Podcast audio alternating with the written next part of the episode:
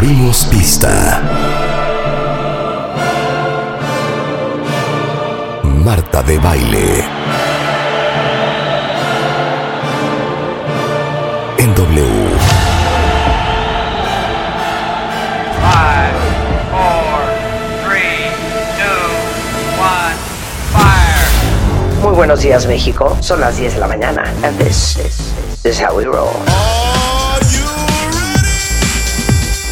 Nueva temporada. Más y mejores contenidos. Al aire. En vivo. Muy buenos días, México. Marta de baile en W. Fasten your seatbelts. Muy buenos días, México. Muy buenos días, mujeres de este programa. Este es W Radio 96.9, en vivo a partir de este momento y hasta la una en punto de la tarde, conmemorando, dándole visibilidad a el esfuerzo, el increíble y el incansable trabajo de todas las mujeres de México, de este programa, del mundo y donde sea que nos estén escuchando. No saben la felicidad que me da estar hoy al frente de este micrófono, porque como ustedes saben, el por lo menos 55-60% de nuestra audiencia son mujeres y nada nos hace más feliz que abrazarlas y celebrarlas hoy, pero todos los días, reconocer el incansable trabajo que hacen, que hacemos y recordarnos lo que siempre les digo, que siempre somos mucho más fuertes de lo que pensamos. Y hoy quiero que todas las que me estén escuchando se sientan orgullosas de ustedes mismas, de todo lo que han logrado, de todo lo que van a seguir logrando, de lo lejos que han llegado. Que continúen su lucha, la interna, la privada, la personal, pero también la pública, por lo que creen y por lo que se merecen, que nunca es nada menos que absolutamente lo mejor. Nunca pierdan de vista su propio valor, apoyen a otras mujeres en su camino y acuérdense que las mujeres más fuertes somos las que nos ayudamos entre sí. Y hoy tengo una cosa muy especial en este programa, porque pues saben que todos los días tenemos mujeres increíbles, tenemos doctoras, tenemos terapeutas, tenemos especialistas en todas las disciplinas. Nosotras mismas, Marta. Mujeres extraordinarias. Tenemos a Rebeca. Tenemos que es a un Marta. espectáculo de mujeres. Tenemos a Marta de baile, hombre. Me tienen a mí todos Sí, los días. Claro, por supuesto. Y se tienen a ustedes. Y como ustedes saben, eh, lancé hace un par de semanas una campaña que justamente habla de eh, la importancia que es apoyarnos entre mujeres. Y ese texto que me, me ha impresionado muchísimo la cantidad de mujeres que lo han posteado y reposteado y reposteado, es en realidad una campaña para recordarnos que juntas somos más fuertes. Y la invitación para todas era que le preguntaran a través de un videíto en horizontal a la mujer que ustedes quieran, la que más admiren aquí en México, pues el consejo que les encantaría recibir de otra mujer. Y es increíble la cantidad de videos que nos mandaron, videos para un sinfín de mujeres allá afuera, a quien nos hemos encargado de hacerles llegar su video.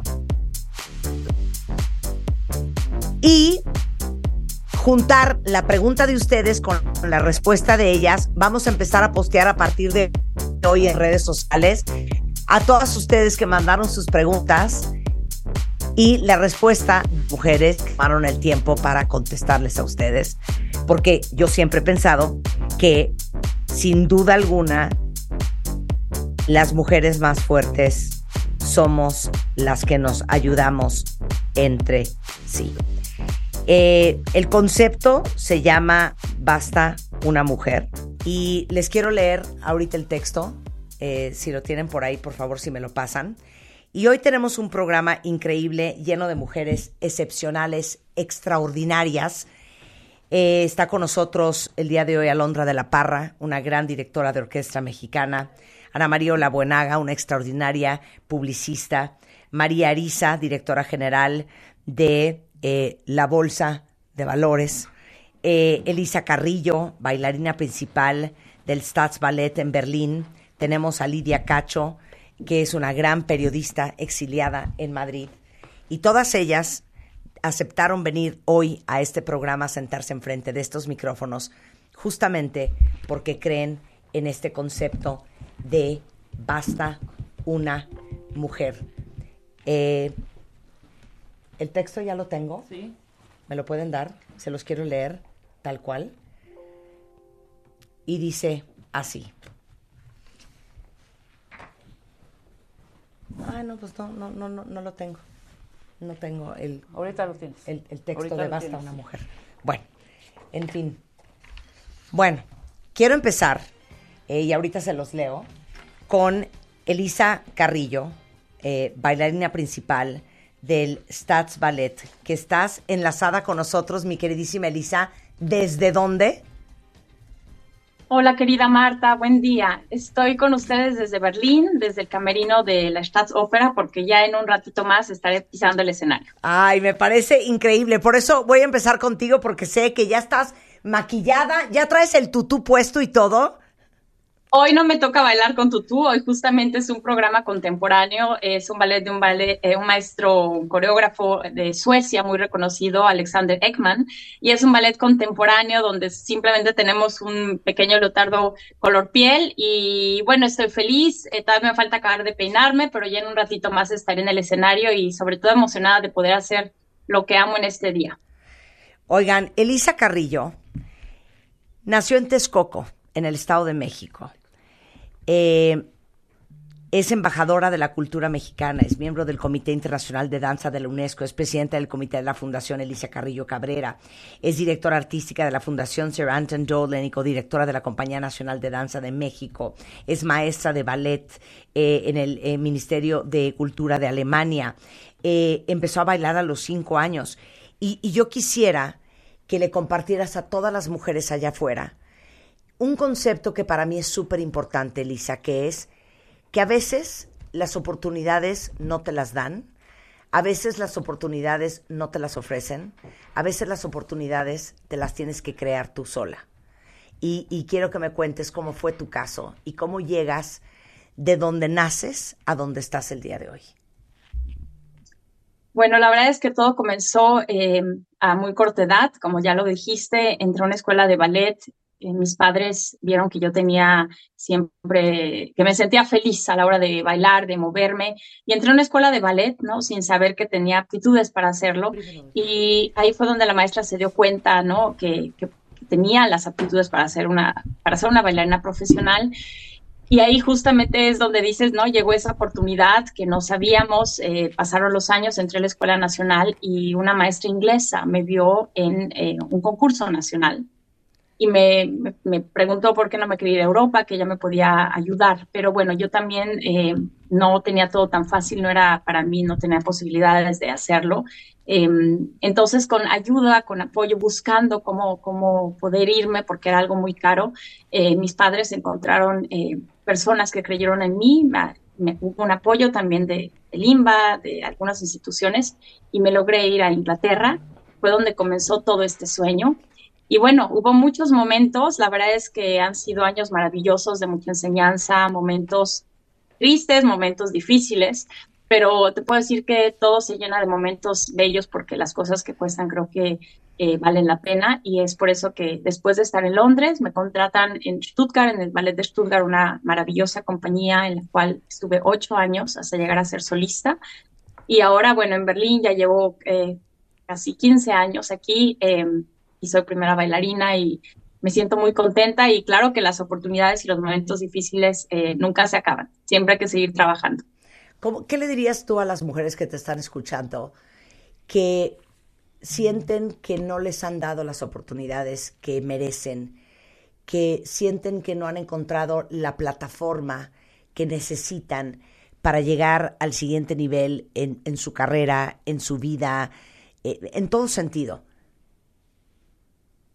Eh, creo que, bueno, antes que nada, si encuentras lo que te apasiona, lo que te hace, lo que te llena la vida, eh, creo que siempre hay momentos donde tú piensas que no se te dan las oportunidades, ¿no? A mí también me ha pasado ahí eh, durante mi carrera, ha habido momentos donde a lo mejor tal vez yo pensé que podía hacer algo y a mí no se me da la oportunidad, pero creo que es muy importante no dejar de luchar, o sea, enfocarte y tener disciplina porque tal vez esa oportunidad que tú piensas es la tuya, no era para ti. Y la tuya, tuya va, va, a llegar mucho después y a lo mejor más grande y mucho más bella de lo que te habías imaginado.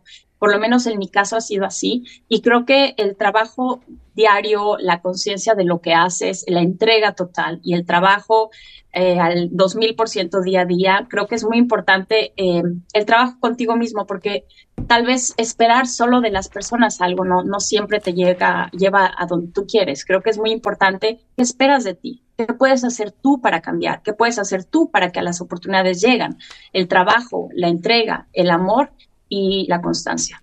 Creo que es lo que puedo recomendarles. Yo siempre digo que quien ama el resultado tiene que amar el proceso.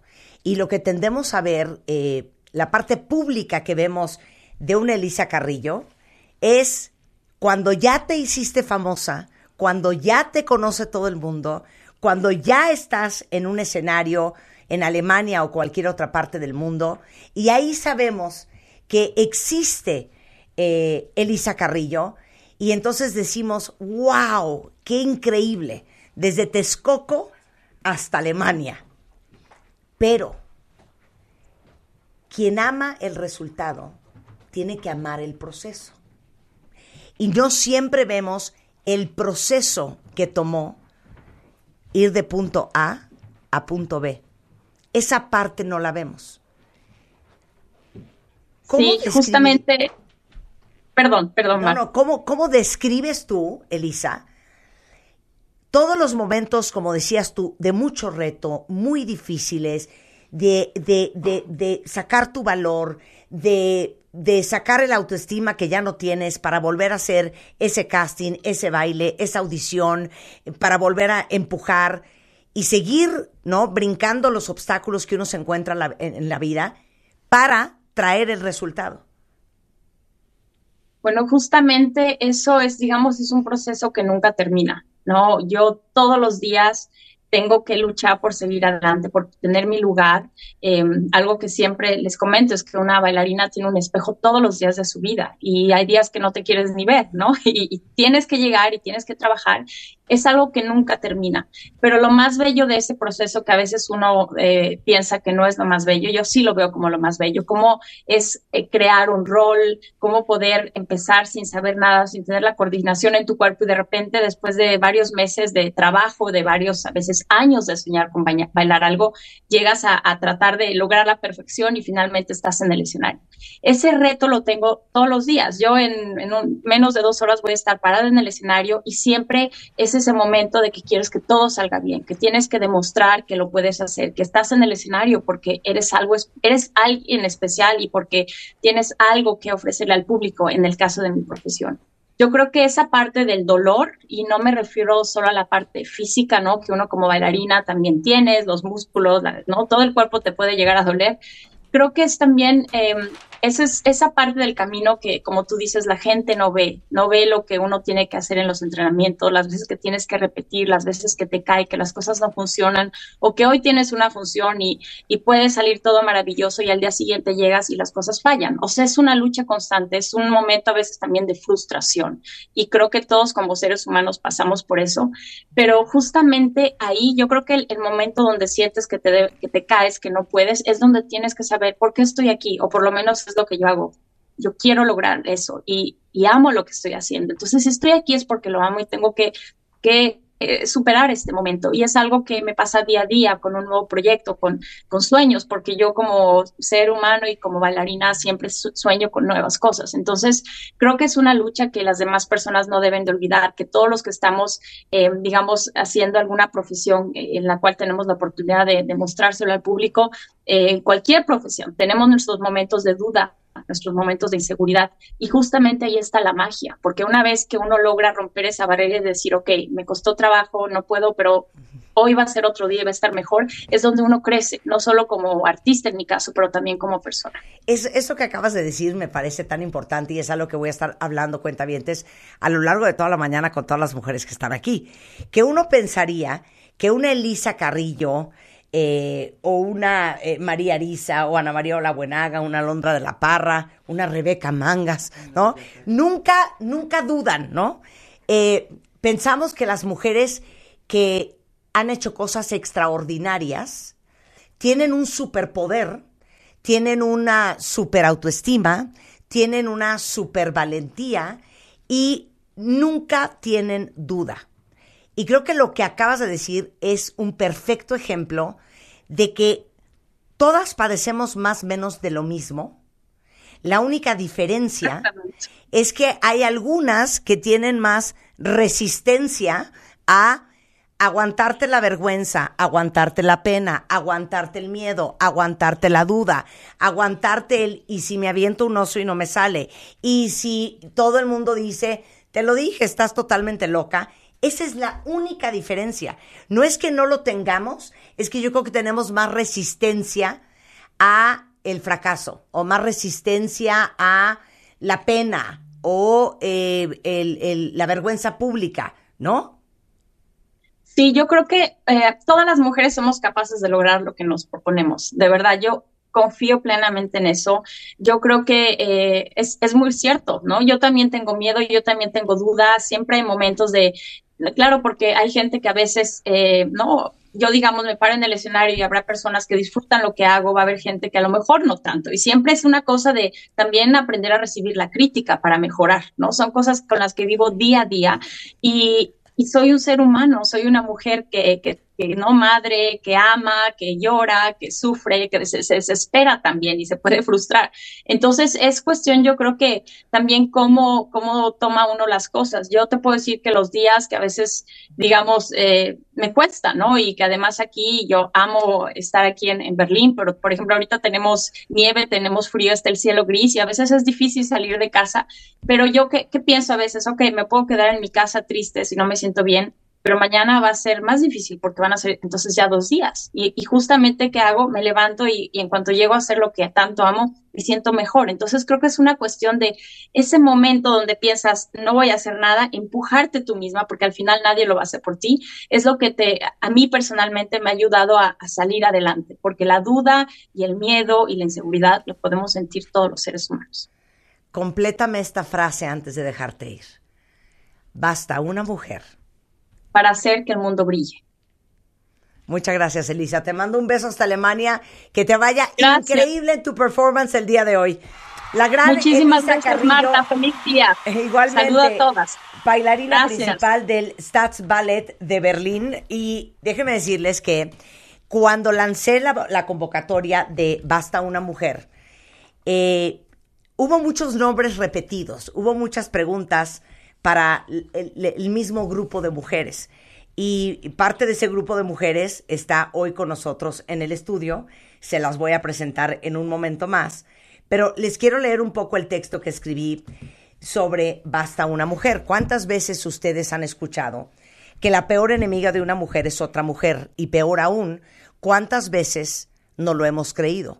¿Cuántas veces piensas, híjole, me tocó una mujer, me va a ir peor? Me tocó una mujer, va a ser la más perra. Me tocó una mujer, Dios me bendiga.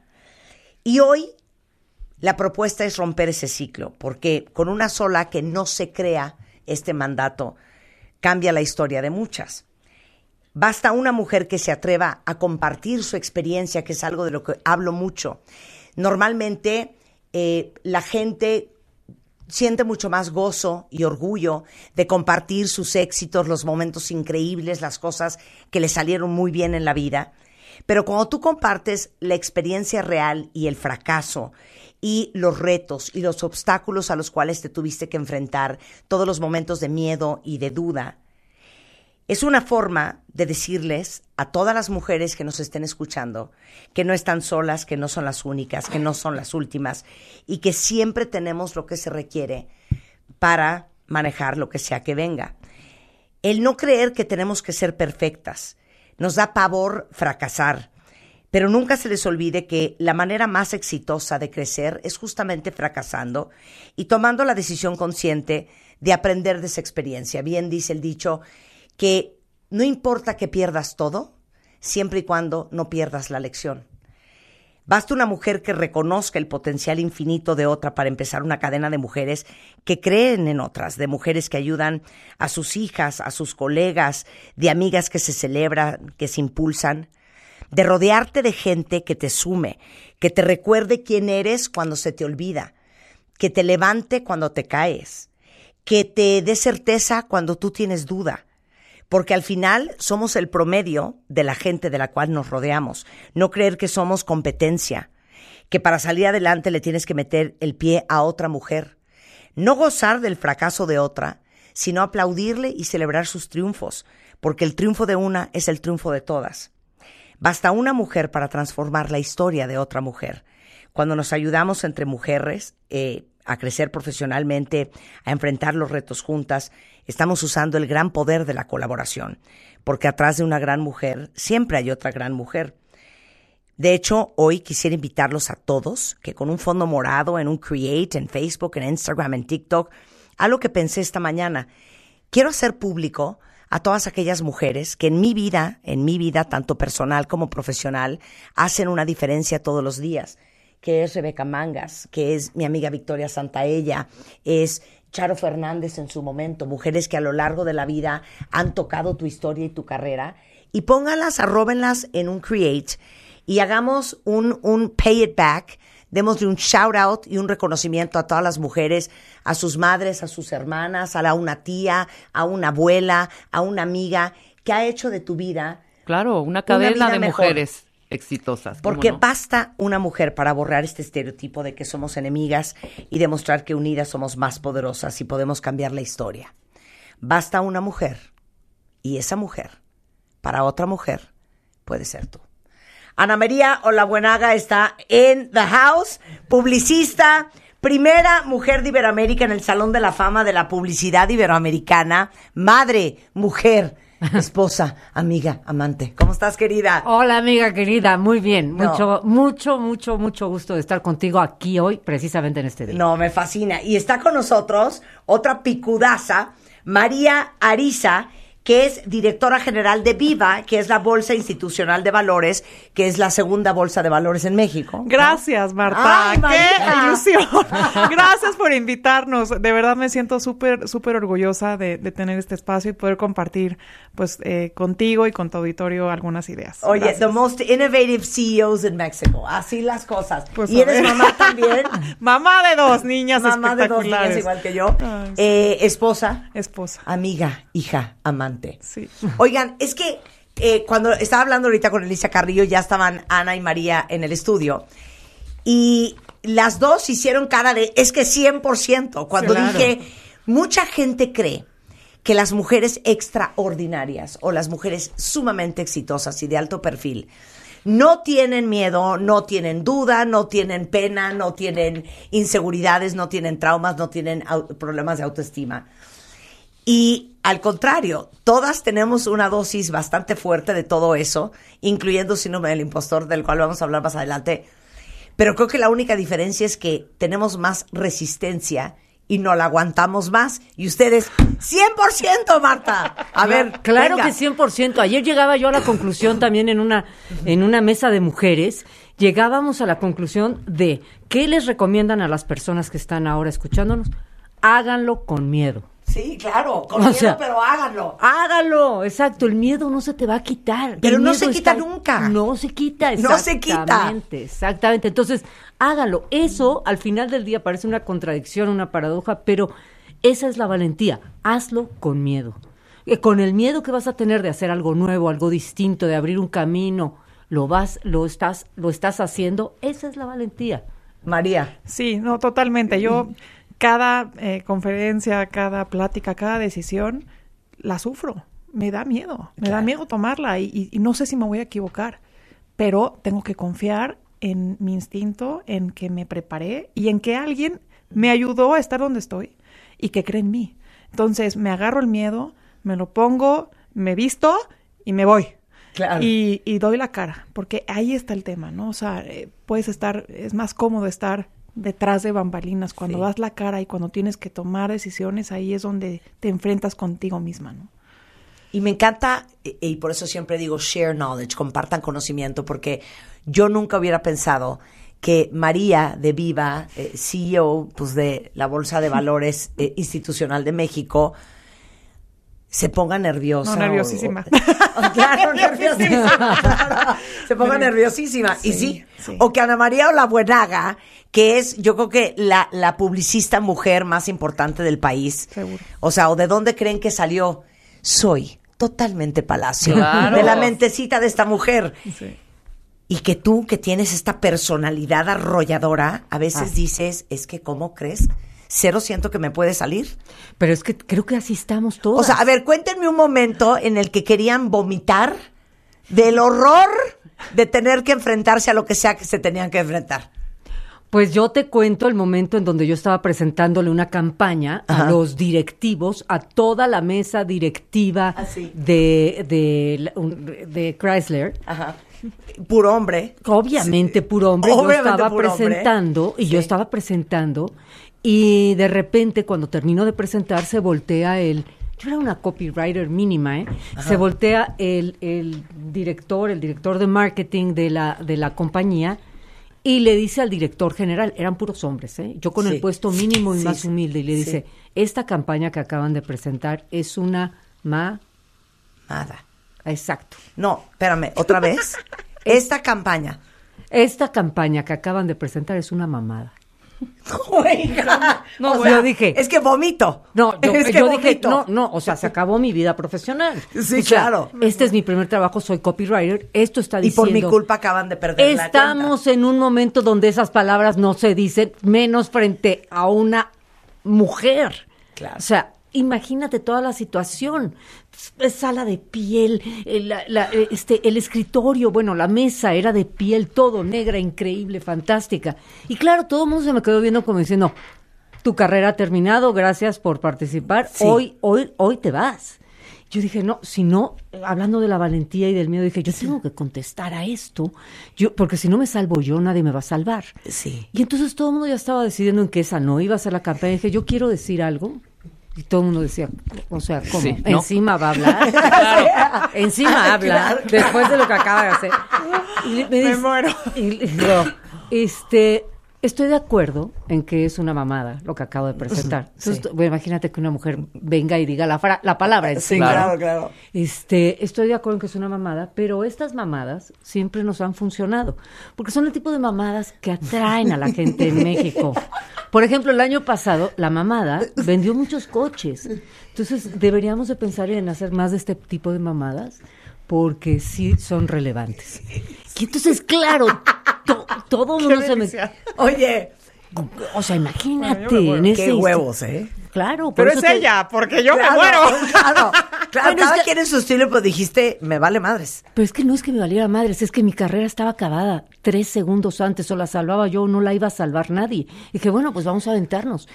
El, el director de marketing se voltea a verme como diciendo, ¿qué huevos exactamente? Se queda así y dice, va la mamada. Vamos a hacer el comercial que acaba de decir. Quiero que ella sea la copywriter de mi, de mi cuenta siempre. O sea, aplausos. Claro. para esa historia. Por supuesto. Ahora, es que esta historia está cañona. Ve pensando en la tuya, María. Ya, ya. Y tú en la tuya, Marta. Todos hemos tenido ese momento de horror, ese momento de así. Todos. La única diferencia es que Ana María tuvo los pantalones de decir, ah, sí, watch me, ¿no? A lo mejor muchas otras nos hubiéramos quedado calladas, casi casi hubiéramos pedido disculpa, se nos hubiera salido una lágrima de ojito Remy de Heidi y ese hubiera sido a lo mejor el momento de darle un spin y no dedicarte a lo que te dedicas. Si no has hecho lo que hiciste ese día, no serías la No, mujer no- que eres. no tendría trabajo, Marta, no tendría trabajo. Claro. No. Y ahora voy con María Ariza. ¿Cuál ha sido ese momento de es que me quiero matar. Ok, te voy a contar. Me quiero ir a mi casa Te voy a contar dos. y que me agarre mi mamá. Venga, échala. Dos. Ok. Entonces, eh, esto es un, la- la- el primero es una, eh, es una eh, conferencia que hago por primera vez en Nueva York. Al día 3 de haber entrado a mi chamba en Amexcap. Antes de estar en la bolsa, era directora general de Amexcap. Entonces, al día 3 hago una conferencia en Nueva York con inversionistas que de hecho en alguna de estas conferencias vino Juan tu esposo, así que de ahí lo conozco. De ahí se conocen. Eh, bueno, el caso es que llego, estoy presentando, o sea, pero acto número uno, ¿eh? O sea, llego, me presento, me subo al podio y hay 150 hombres y yo soy la única mujer. Y entonces estoy eh, empezando la conferencia, presentando en inglés. Y eh, pues digo, bueno, a continuación voy a presentar a la primera speaker del día, que era una mujer. Eh, y yo muy orgullosa. Y empiezo a leer el currículum de la mujer que me acababan de, de- de dar, ¿no? Que, by the way, la mandaron a ella porque, pues, al final el jefe no pudo, etcétera, etcétera. Y yo estaba súper feliz, o sea, oye, una mujer, yo, o sea, ¿no? Bueno, pues para que veas cómo sí hay de esas mujeres duras. Y entonces empiezo a hablar y se para la mujer. No. Pero, te lo juro, enfrente de los 150 hombres que estaban ahí y dice, That's not me. Esa no soy yo. Ajá. Y yo pensé, Sí. estoy leyendo el currículum Equivocado. de otra persona. Sí. Dije, Dios mío, no puedo creer. O sea, día dos, día dos, dos, Sí. dos. Nadie conocía, nadie me conocía, yo no Sí. conocía a nadie. La única mujer dije, ahora sí ya. O sea, si alguna vez pensaron que una mujer podía tomar este puesto, o sea, olvídalo. Este es acabó. el acabose de las mujeres en esta industria. Yo dije, no puede ser. Entonces me quedé así y entonces reviso otra vez. Volteo a mi equipo, el equipo me ve, me dice, sí es ella. Y entonces sigo leyendo y se vuelve a parar y dice, that's not me. Entonces dije, I'm sorry. Perdón, me bajé. O sea, pero me iba a dar un infarto. ¿eh? Sí. Se levanta, toma el, el micrófono y dice, es que estaba leyendo un eh, currículum que no estaba actualizado. Eh, después de mi trabajo en bla, bla, bla, fui a bla, bla, bla. O sea, esa, esa es la historia que yo dije, no puedo creer que esto esté sucediendo. O sea, Por ese tipo de mujeres se sigue perpetuando esta Sí. idea de que las mujeres Sí. somos perras con Sí. otras mujeres. Bueno, y entonces- Solo quiero darte un- una paz. En el infierno hay una sección especial para las mujeres que son perras con las mujeres. Mira, Entonces, yo- ella no va directo con San Pedro. Ella pasa por esa, ese cubículo en el infierno que está más caliente que todos los cubículos. No, no, y la gente, obviamente que Ay. seguramente algunos de ellos, algunos de los que me conocen, que están escuchando y estuvieron ese día, cuando dice eso, todo el mundo dice, no puedo creerlo. O sea, pero todo el mundo, ¿verdad? Que Sí, claro. no, por y entonces yo estaba sentada hasta, Claro. o sea, hecha Y una la que quedó más hormiga, hormiga. Pero el trago nadie te lo quita. Sí. Pero, o La sea, que quedó y entonces, ella, no, pero, ¿sabes qué? Sí fue como muy eh, incómodo, porque te voy a decir algo. Todos ellos eran inversionistas prácticamente de Nueva York, que estaban viniendo a la conferencia a oír sobre México. O sea, mi, mi labor Claro. ahí era vender mi país. ¿Tú crees que puedes hacer eso? O sea, y era mexicana, ¿no? Pero Ah, era ah, mexicana. claro.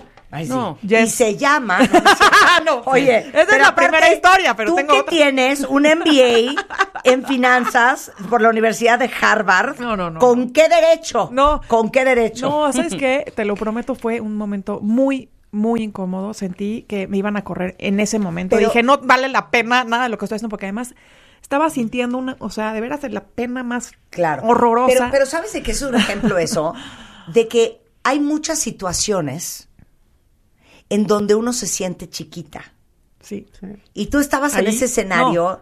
chiquita. Y Y cómo la vida es tan perra, Sí. cuentavientes, que te pone estas lecciones y estas pruebas a ti con el cliente diciéndote qué mamada es esta de campaña, así como está diciendo that is not me sí, enfrente sí. de todo. No, mundo. no, pero se levantó. No, y entonces, una de dos.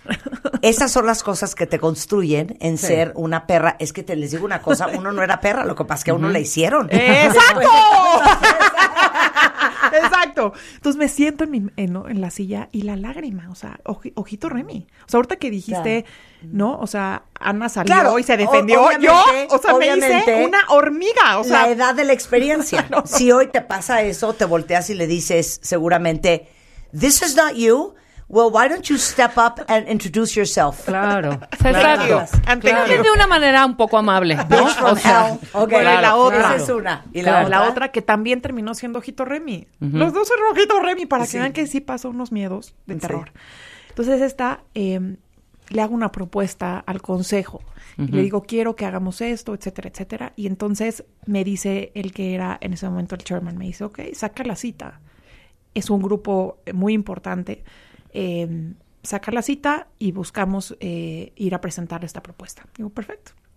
Y entonces saco la cita, eh, me acompaña pues el presidente del consejo y algunos otros consejeros, inclusive fue el secretario del consejo y demás. Y nos recibe del otro lado también una plana mayor, picudísimos, no puedo decir los nombres, pero imagínense, puro hombre de que me dobla la edad, Sí, sí, sí. todos, y- o sea, perfectos.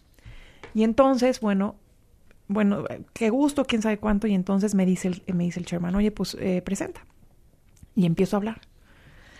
Y veo que de todos, de- del otro lado, mis interlocutores no me voltean a ver. O sea, nadie me da los ojos, ¿no? O sea, como que no sé si estaban revisando papeles o veían para otro lado o tal o cual.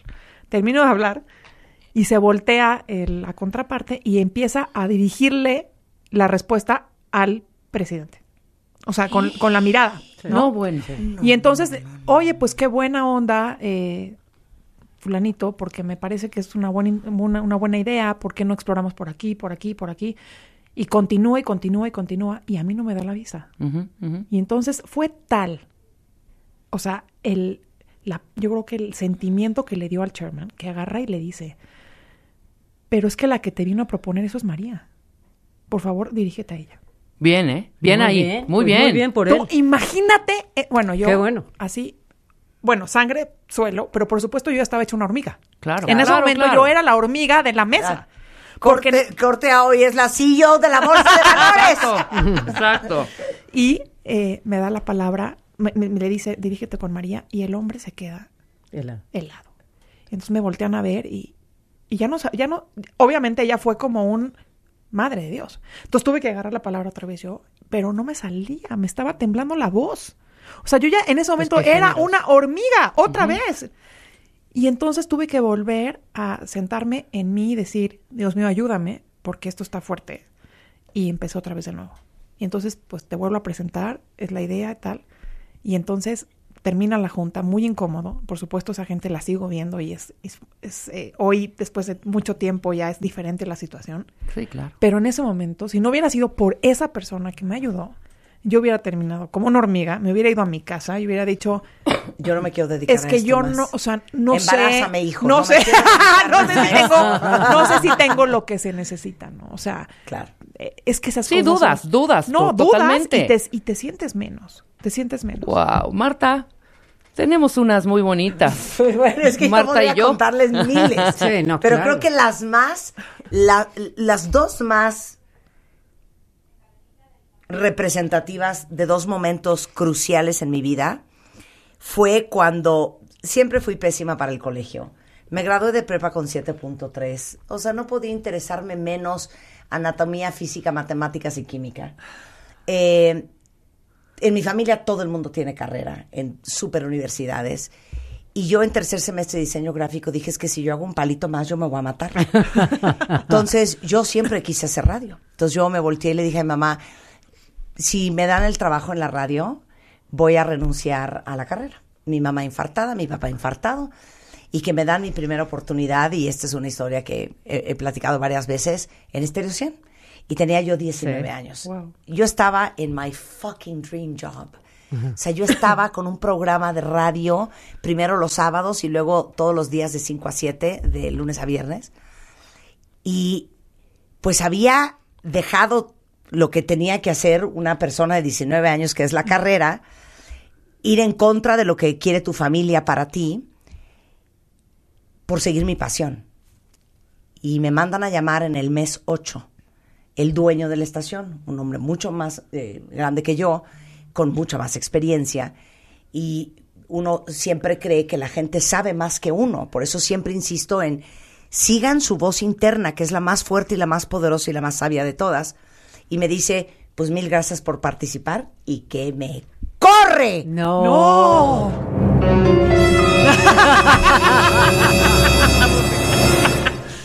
Porque tú no eres buena para hacer radio. No. Y M aquí. Y heme aquí 36 años después. No puedo más. No. Pero lo, lo que a mí me trauma de esa historia es, a los 19 años eres una imbécil. Claro. A los 19 años, autoestima, ¿what? Sí. O sea, no sabes nada, no, no tienes claro nada, no, no eres las mujeres que somos hoy.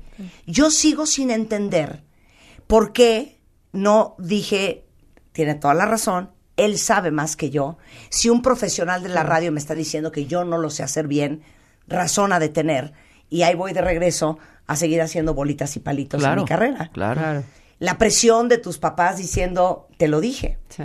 Y, y yo creo que, y, esta va a ser una pregunta más adelante para ustedes, pero que a cada una de nosotras nos mueven diferentes cosas. Y yo creo que una constante en mi vida sí ha sido un tema de, de, de, de probar que puedo.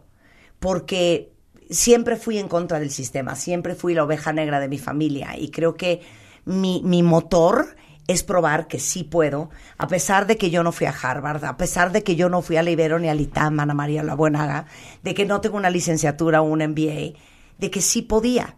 Y creo que el segundo momento más crucial en mi vida fue cuando empecé mi empresa. Eh, esto es el, el año 2000, quiebra la bolsa, empiezan a cerrar todas las .coms. Me estaba yo divorciando, tenía una hija de cuatro y una de uno, ganaba siete mil pesos al mes haciendo bebé tips, por si creían que Televisa paga bien. It is not true. este, eh, y me, me, me dicen, pues, todos los que me rodean, olvídate de conseguir dinero, nadie va a fondear este proyecto de Bebemundo. Yo iba a tocar las puertas de todos los inversionistas, eh, venture capitalists, este, angel investors, a conseguir lana. Hasta con amigos ricos fui. ¿Y saben qué? Me voltearon la cara. Y, este, y nunca conseguí un peso. Y entonces llegó un momento en donde yo ya no tenía oficinas, eh, estaba viviendo en casa de mi mamá porque me acababa de separar de mi esposo. Eh, pensé que era una buena idea traer a los cinco eh, colaboradores que yo tenía trabajando conmigo, creyendo en mi proyecto sin cobrar en ese momento nadie sueldo, a casa de mi mamá a trabajar al sótano. Y mi mamá me dijo, bajo ninguna circunstancia vas a meter a gente desconocida a esta casa. y ese fue un momento en donde me sentí sola, mamá de dos niñas, sin dinero, preocupadísima por qué iba a ser, responsable de estas cinco personas, con la pena de, híjole, yo le prometí a todo el mundo que este proyecto sí me iba a salir.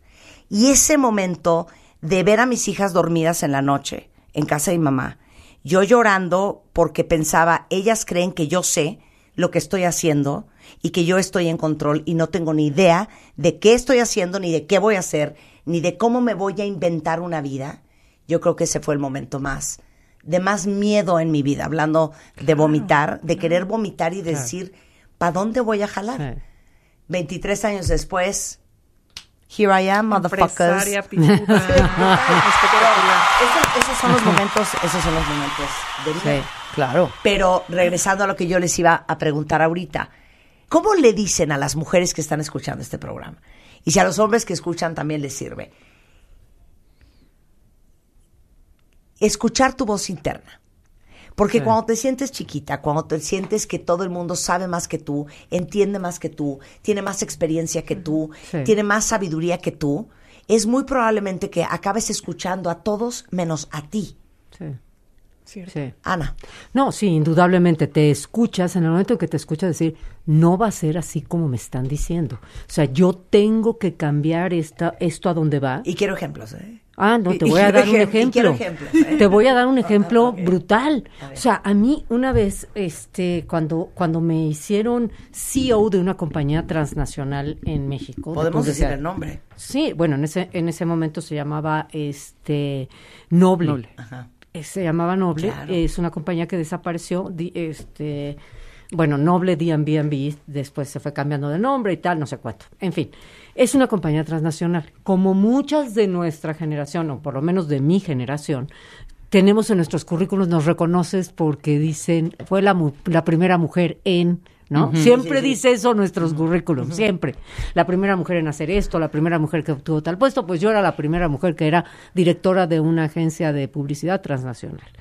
Y de repente yo dije, nos van, o sea, nos compra una holding en, en Francia, compra la compañía a nivel internacional. Y entonces al comprarlos yo dije, me quedé pensando, dije, si yo fuera el comprador, ¿qué haría? Y después de pensarlo un rato dije, nos van a cerrar. Yo estoy casi segura que nos van a cerrar. Bueno, estaba yo con esa conciencia y le dije a todo el mundo, luchen, vamos a hacer que esta, esta compañía, la que, la que manejábamos, la sucursal que manejábamos en México, pues, vamos a hacer la que salga de un- una quiebra técnica en la que estaba, vamos a hacer la que tengamos los mejores clientes y tal, y no sé cuánto. Bueno, vamos a sacarla adelante porque estoy casi segura que nos van a cerrar. Y dicho y hecho, en septiembre, o sea, unos meses después, me llega un mail, por mail me dice, all the agencies around the world are closed. ¿No? Nos corre a todos. En, en, en, en Rusia sacaron pistolas en la recepción. Al de Colombia le dio un infarto. O sea, yo en ese momento, en ese momento dije, tengo que salir a hablar con todas las personas que trabajan aquí en la agencia a decirles, no se preocupen. No se preocupen, no sé por qué. Porque yo, yo estoy preocupadísima, ¿no? Pero no voy a decir. Pues sí, pero, pero esa voz interior que te dice, no me van a cerrar. Esta no la van a cerrar, esta compañía. Esta sucursal, la de México, no la van a cerrar. Aunque yo tenía ese mail. Entonces salí, junté a todo el mundo le dije, no van a cerrar esta compañía. ¿Por qué? Porque, porque voy a hacer todo. Y vamos a hacer todo para que no nos cierren. Entonces, tranquilos, vamos a hacer todo para que no nos cierren.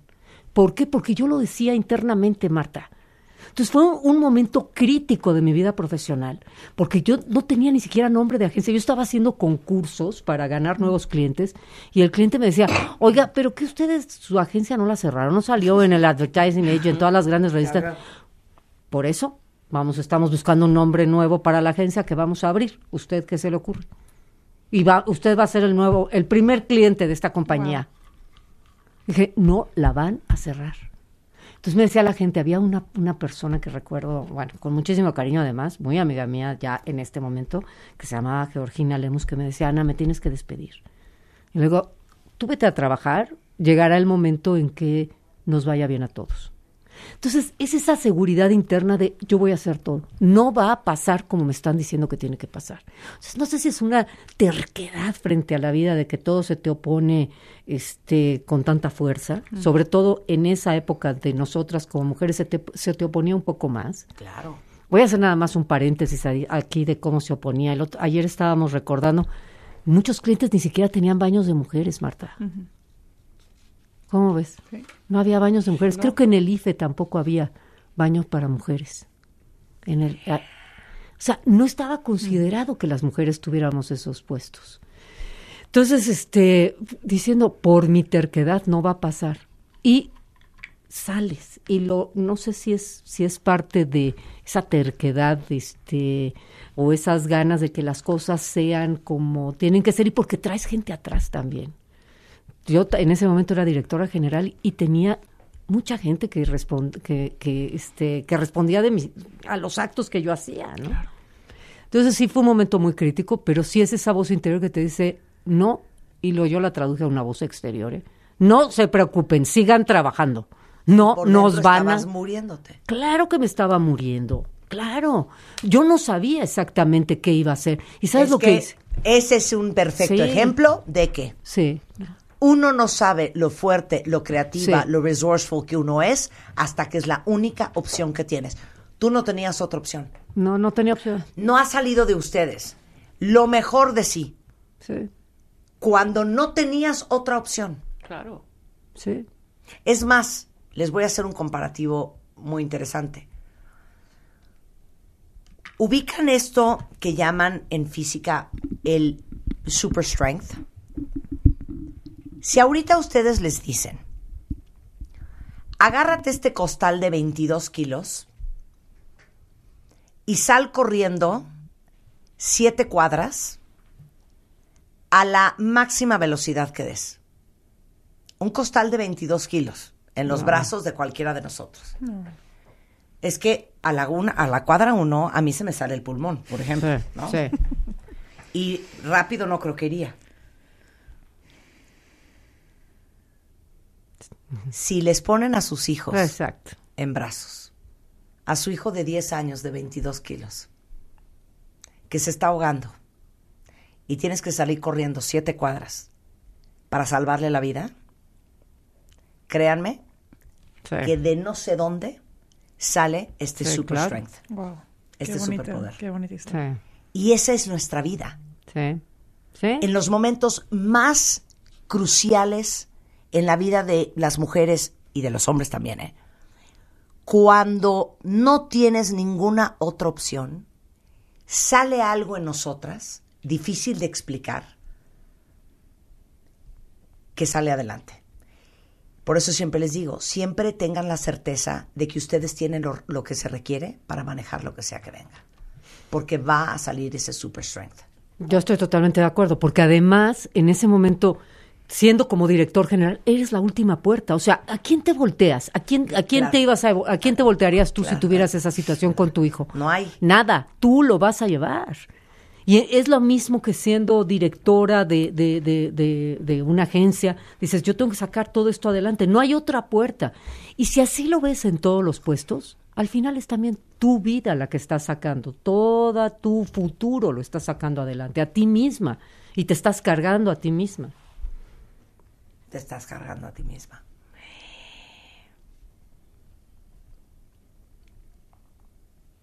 Me dio hasta ganas de llorar.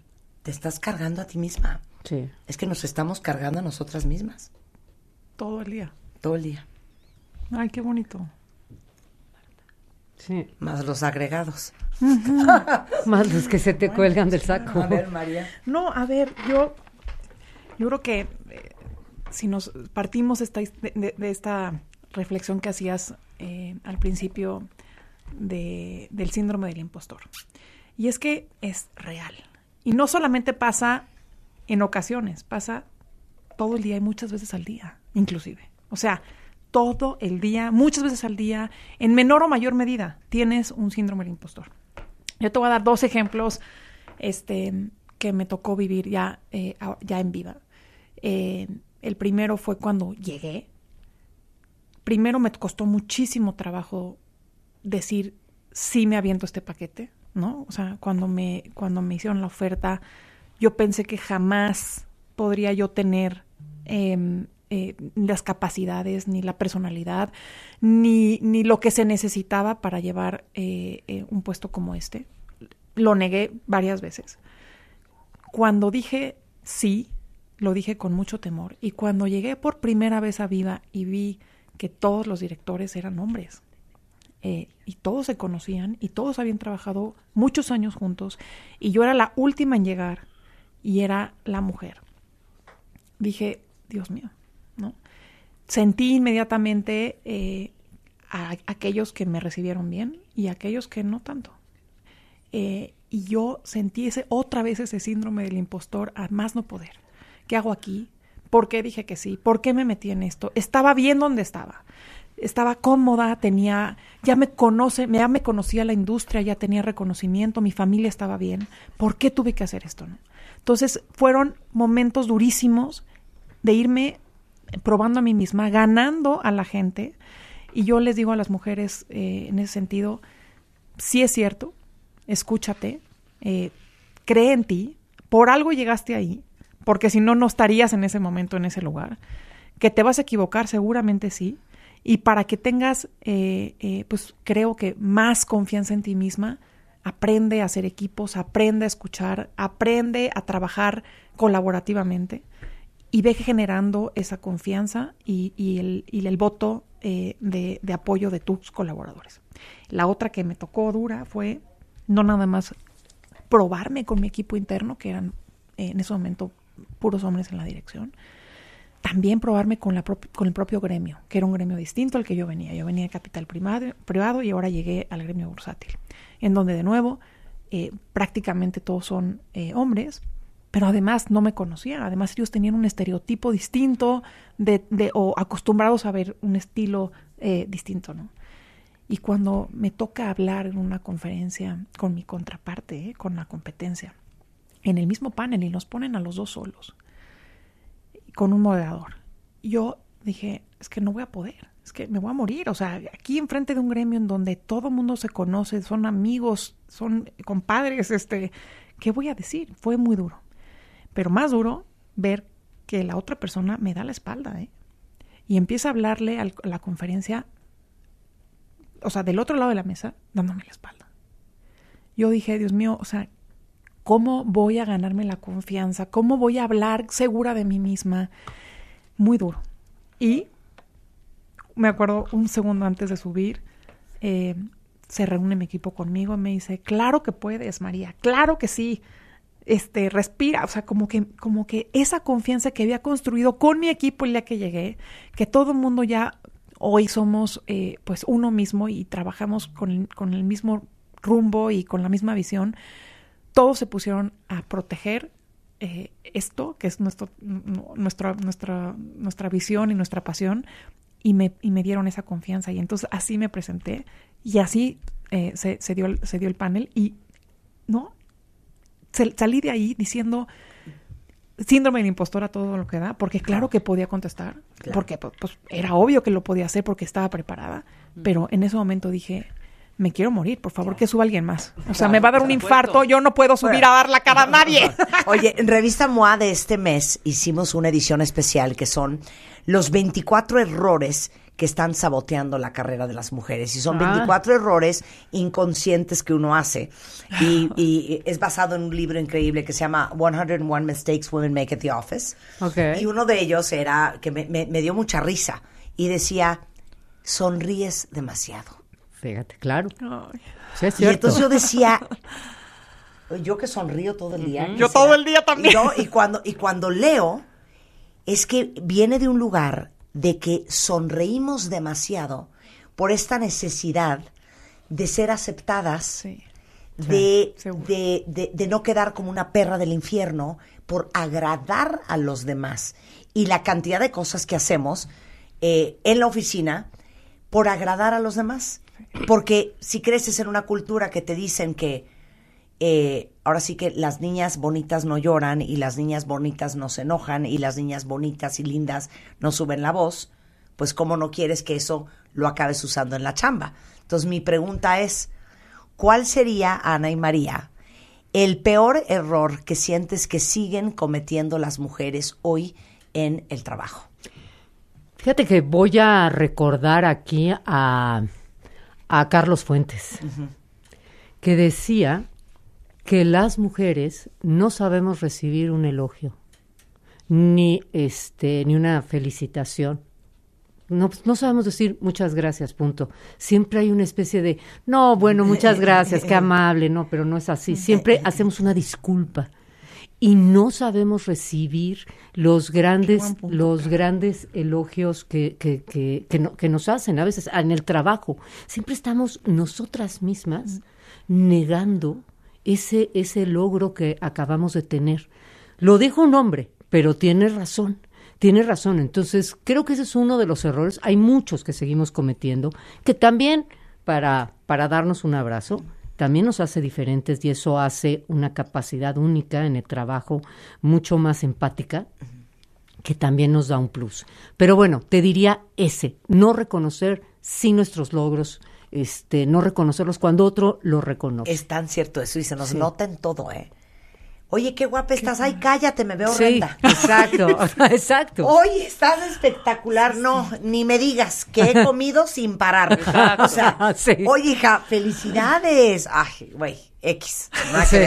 No, muy mal, muy mal nosotras, Exacto. muy mal nosotras. A ver, ¿cuál es el tuyo, María? Ay, no, qué bárbaro, sí es cierto, Ana. Este, mira, yo creo que muchas veces a nosotras mismas nos da miedo equivocarnos y nos da miedo que se nos señale.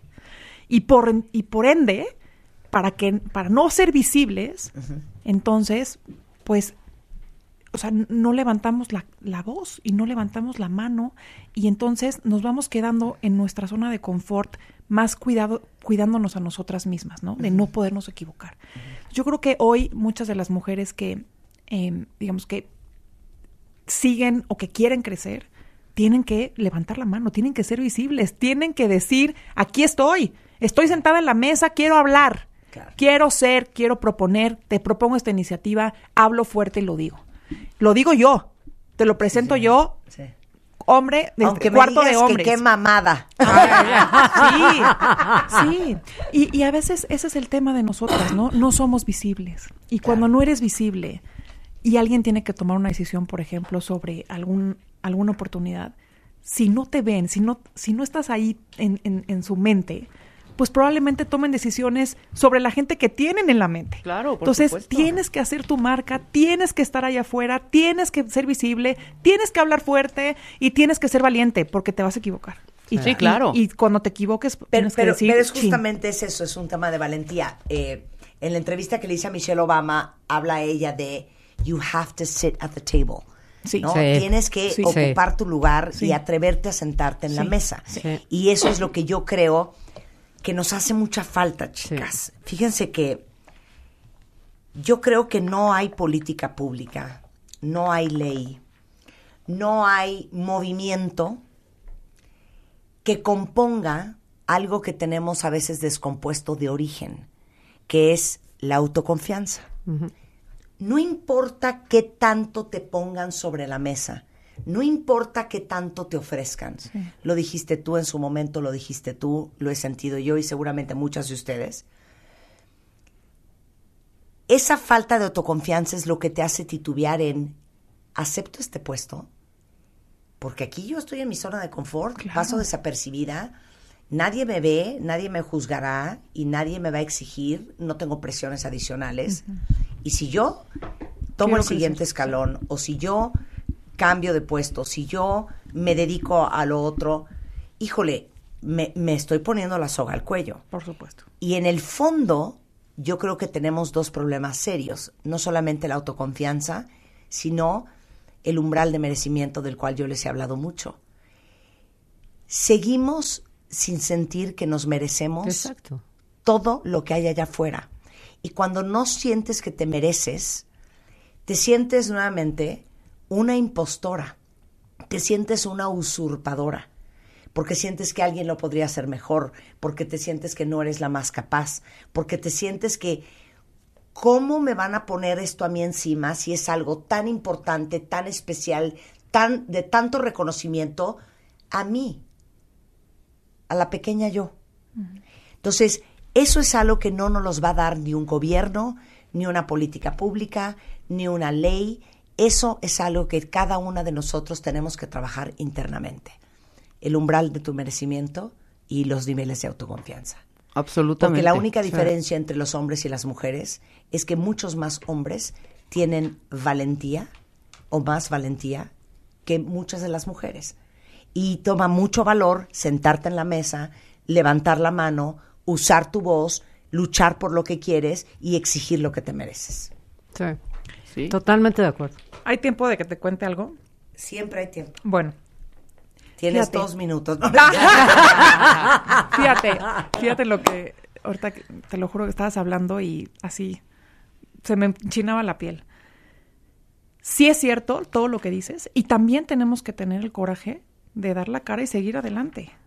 Porque yo te voy a contar, a mí me pasa una y otra vez, día tras día, que salen eh, ¿no? artículos y, menciones y ya te escribí y ya puse un un post en LinkedIn y ya hice, ¿no? Criticando y criticando y criticando, o sea, yo pregunto, critican hasta, me, me me ha tocado hasta que me critiquen en lo, en lo personal, en lo físico, ¿eh? Sweetie, Sí, sí, sí. the club. I no, pero, sister. Yo no, pero, vivo diario. pero, pero, Claro, pero a claro. ver, Ma- Marta, o sea, yo, yo aquí, yo, o sea, yo pregunto, si mi puesto lo tuviera un hombre, No, de 50 años o 60 años. ¿Habría esos posts? no.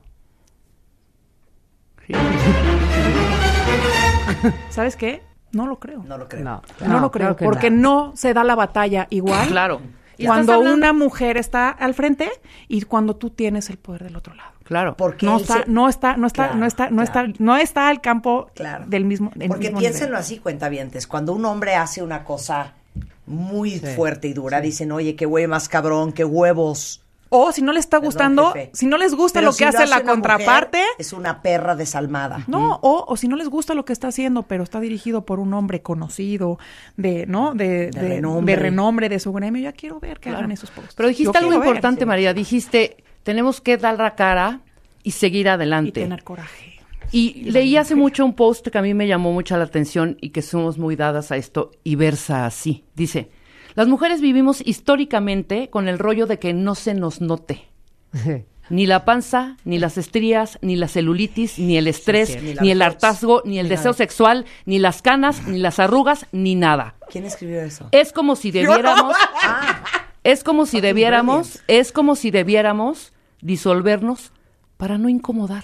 Sí, ¿quién ¿Sabes? esa joya? Es, Buenísimo. es anónimo. Ah. Pero dije, claro que sí. Sí, es cierto. Vivimos constantemente en este rollo. Oye, que no se me note, Sí. no vaya yo a vayamos incomodar. lejos.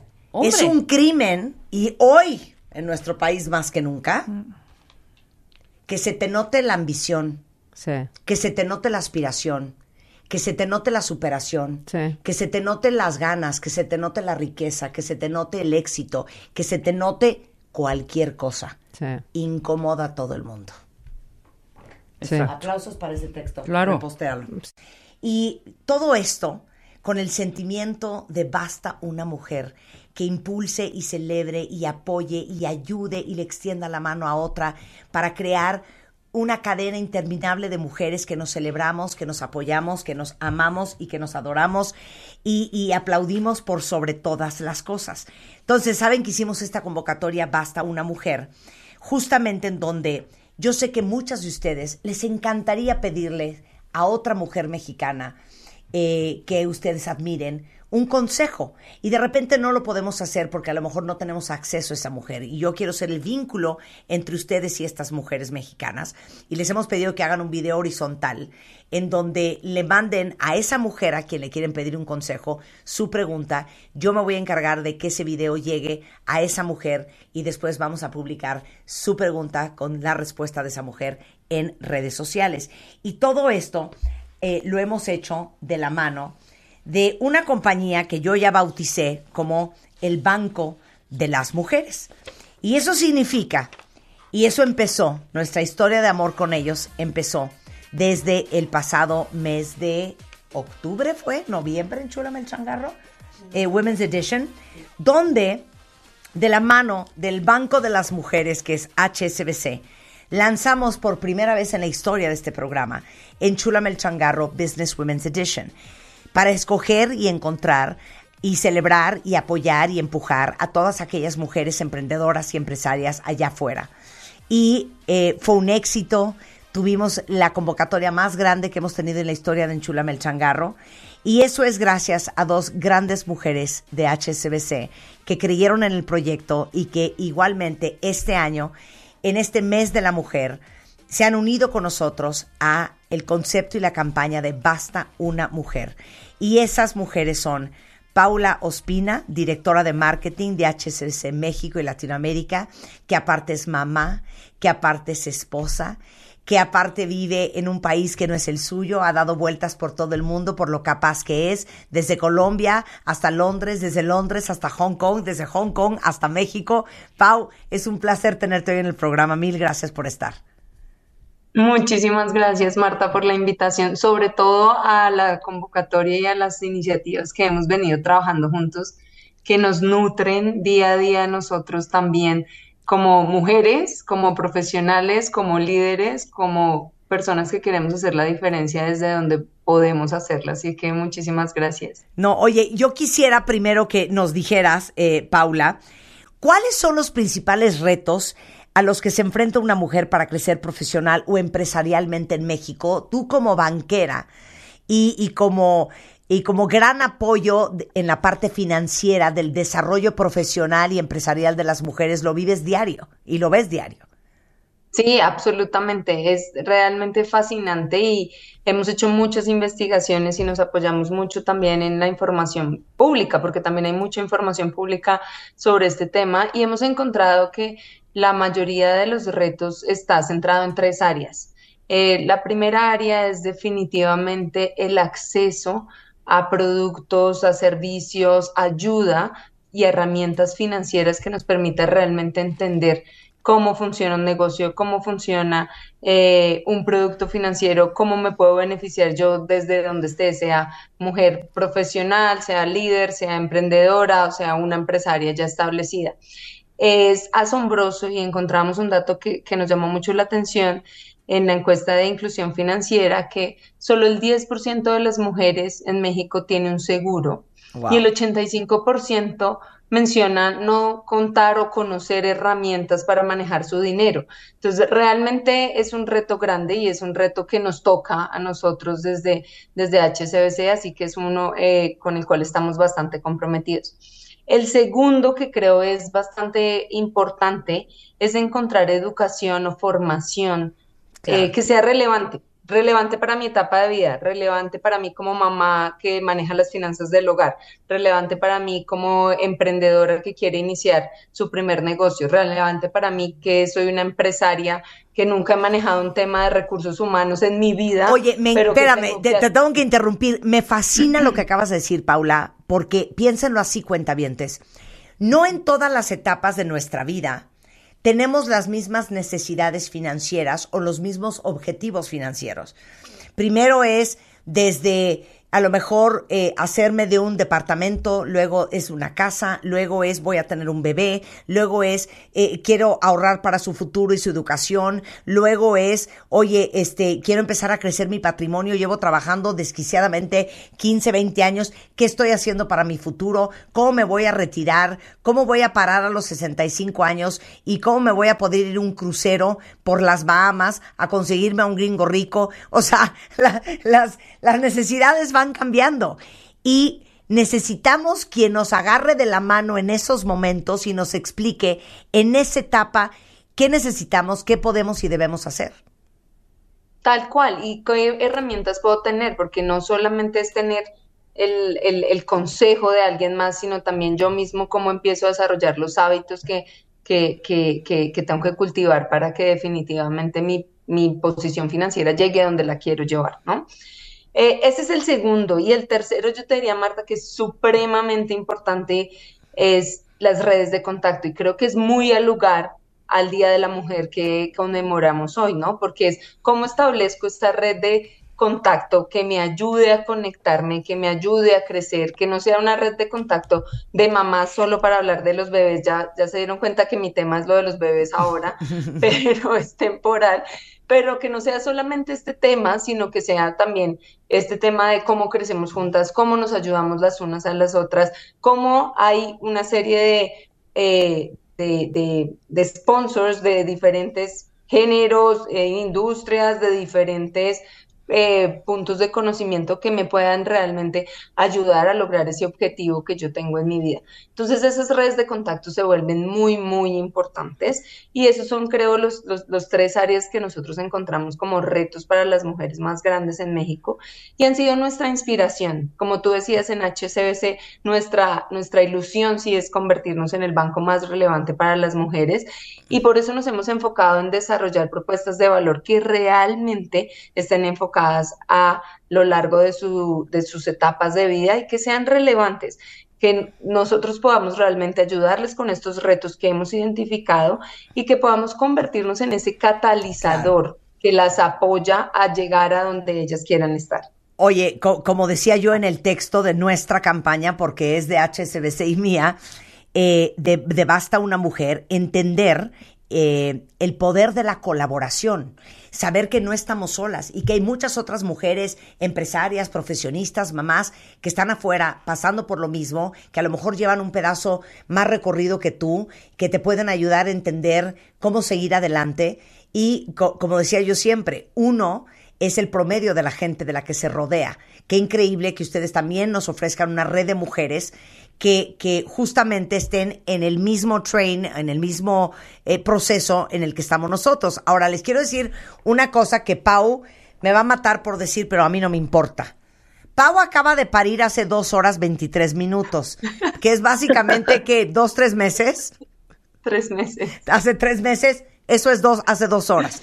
Eh, y aún así, se le ocurrió una campaña espectacular que toca justamente lo que acabamos de estar hablando con María Arisa y con Ana Mariola Buenaga y ustedes, cuentavientes, que es el miedo, la incertidumbre, eh, a veces la, la duda, la falta de valentía, nuestra inseguridad, la pena, la vergüenza, que es la campaña Y si sí, me Sí, sí, fascina. Explica, Pau. Bueno, les cuento, realmente esta campaña no nace de mí, nace de los cuentavientes, de tus cuentavientes y los nuestros, porque realmente nosotros lo que, lo que hemos hecho diferente eh, en, en el banco últimamente es escuchar muchísimo más a nuestros consumidores, a nuestros clientes actuales y a los clientes futuros que queremos que confíen en nosotros. Y lo que encontramos escuchando es que el principal reto para relacionarse con un banco es muy sencillo, es confío o no confío en ese banco. Y Claro. nosotros lo que hemos decidido es proponer esta campaña, esta promesa de marca, para invitar a todos los que están ahí afuera a darnos esa oportunidad de confiar en nosotros y de dejarnos sobrepasar las expectativas que tienen sobre los servicios financieros. Entonces, ECC nace para hacer esto, ECC lo que nos invita es a arriesgarnos un poco, a confiar en un nuevo, en una nueva forma de hacer las cosas, en una nueva forma de ver nuestras finanzas, en una nueva forma de, de, de, de ver lo que queremos hacer. Realmente para nosotros es muy importante que todos en México seamos los campeones del cambio que queremos ver bien sean nosotros mismos, en la sociedad, en, lo, en, el, en el ámbito que sea. Y esta es nuestra invitación más literal a, a que los demás nos acompañen a hacer esto posible. Oye, estaría padrísimo hoy que es el Día de la Mujer. Fíjense lo que podemos hacer ahorita en redes, cuentavientes. El hashtag es y sí sí. Y pónganme ustedes todos los miedos, las dudas, los momentos claves y complicados de su vida con el hashtag y sí sí. Por ejemplo, decía Marisa, eh, María Arisa, híjole, ¿y si acepto este puesto y no puedo? ¿Y si sí? ¿Y si presento la campaña y no le gusta al cliente? ¿Y si sí? ¿Y si me vuelvo a aventar a hacer radio y me vuelven a correr en mi segundo trabajo y no me sale? ¿Y si sí? Hagamos un hashtag y sí y, y los leo a todos en Twitter. Oigan, pero no solamente invité a Pau. Eh, ¿Se acuerda nuestra jueza dorada de Enchúlame el Changarro, nuestra güera de fuego, que fue una gran asesora financiera para todas las mujeres que se presentaron en Enchúlame el Changarro? Marius Calvet está con nosotros y Marius es directora de finanzas sustentables de HSBC México y Latinoamérica. Marius, ¿cómo estás, querida? Marta, qué gusto verte. Me encanta volver a estar aquí y me recuerda a esos viernes increíbles de Enchúlame el changarro que tuvimos por ahí en, en octubre. Gracias por invitarme Ay, otra vez. Me encanta que estés de regreso. Oye, ahora, y si me cuentas, Marius, más de cuál es la propuesta de HSBC, The Hong Kong Shanghai Bank Corporation, el Banco de las Mujeres, para las mujeres mexicanas. Viesen, viésenme, Claro, viésenme contratar para un comercial, Pau. HSBC, el Banco de las Mujeres. Ok, cuenta, Marius. Claro que sí, mira, Paula ahorita muy bien nos contó cuál fue esta vocación de ser el banco que acompaña a las mujeres y pensando en esto, pensar en poder acompañar a las mujeres a cumplir sus sueños, porque justo sabemos que las mujeres, el poder construir un patrimonio, el poder accesar a los servicios financieros y utilizarlos correctamente y nosotros ayudarlas a entenderlos y a explotarlos al máximo, puede realmente contribuir al desarrollo de las mujeres en su vida personal y en su vida profesional. Entonces, Mujeres al Mundo, ¿qué es, Marta? Es no es un crédito que etiquetamos y pintamos de rosa y dijimos que era de mujeres, es un programa y eso nos hace diferentes a otros eh, productos financieros que hay en el mercado. Lo que nosotros hicimos es, teniendo este privilegio de poder hacer masivamente este apoyo a las mujeres a través de este programa, nosotros diseñamos todo un programa que tiene cuatro pilares. Te los digo brevemente, un poco Paula también los explicó qué es lo que sacamos de estos estudios relacionados a cómo apoyar a la mujer. El primero, por supuesto, Marta, pues son el acceso a los productos y servicios financieros pero con beneficios exclusivos. ¿Qué quiere decir? Que hay créditos con condiciones especiales, hasta protección para las mujeres y sus familias.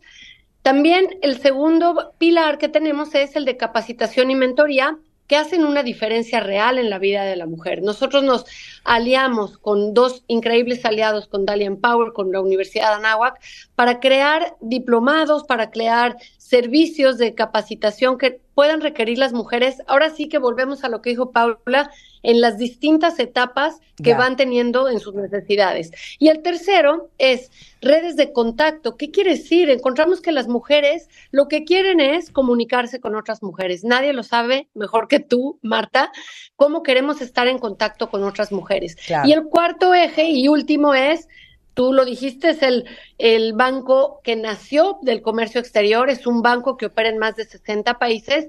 El cuarto eje es el respaldo internacional, el apoyo al, al, comercio internacional, al comercio de las mujeres, en donde podemos ayudarlas a cruzar fronteras. Tenemos 155 años de experiencia en comercio internacional.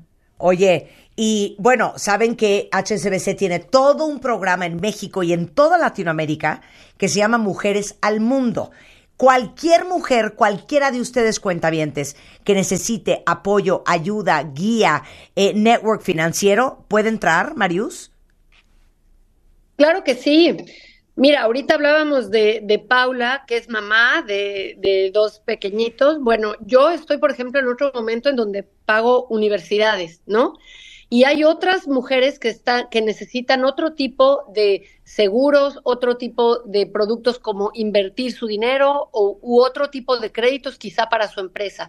Entonces, para todas las mujeres en el país, nosotros tenemos acceso de manera automática a todos estos beneficios, no importa el servicio o producto que inicialmente contraten con nosotros las mujeres y en qué momento estén. Entonces, sin duda, este principal diferenciador de la propuesta de valor que tenemos es que está dirigido a todas las mujeres independientemente de la etapa de, su vida en la que se encuentre.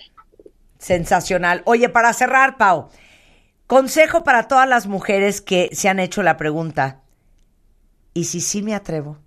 ¿Y si sí me sale? ¿Y si sí puedo? Gracias, Marta. Yo creo que todo tiene que empezar por creer y cuidar de nosotras mismas. Somos excelentes en cuidar de los demás, en ver por los demás, en sacar la, la solucionarle a los hijos, a los tíos, al papá, al, que sea. Y a veces nos olvidamos de que nosotras mismas vamos primero y que el que cuida, el cuidarse de sí mismo, ponerse la máscara primero, como la, la analogía del avión, creo que es bastante importante para todas nosotras y que haciéndolo vamos a poder dar lo mejor de nosotros para los demás. Eh, ya lo que después de estar uno bien con uno mismo, creo que ya lo que sigue es bastante fácil, es rodearse de la mejor compañía, es no arrepentirse de, haber dejado de hacer nada o contar con un aliado de confianza como HCBC en este caso para que siempre nos acompañe y nos ayude. Pero creo que empieza, todo empieza de querernos y cuidarnos a nosotras mismas. Te quiero, Pau. Muchísimas gracias. Pau Ospina, directora de marketing de HSBC México y Latinoamérica. Marius Calvet, un beso también para ti, directora de finanzas sustentables de HSBC México y Latinoamérica, sponsor oficial del Chunamel Changarro Business Women's Edition y de Basta una Mujer. Antes de dejarlas ir Ana María y María, complétenme esta frase. Oh. ¿Están listas? A ver, va primero Ana. ¿eh? Ana. Ana, tú que eres copy profesional. La frase es, ¿basta una mujer? Para cuidar a México. Me gusta. Muy bien. María, Wow. ¿basta una mujer? Para seguir dando amor y transformando al mundo. Mil gracias a las dos por estar aquí, pero por sobre todas las cosas, gracias por compartirse.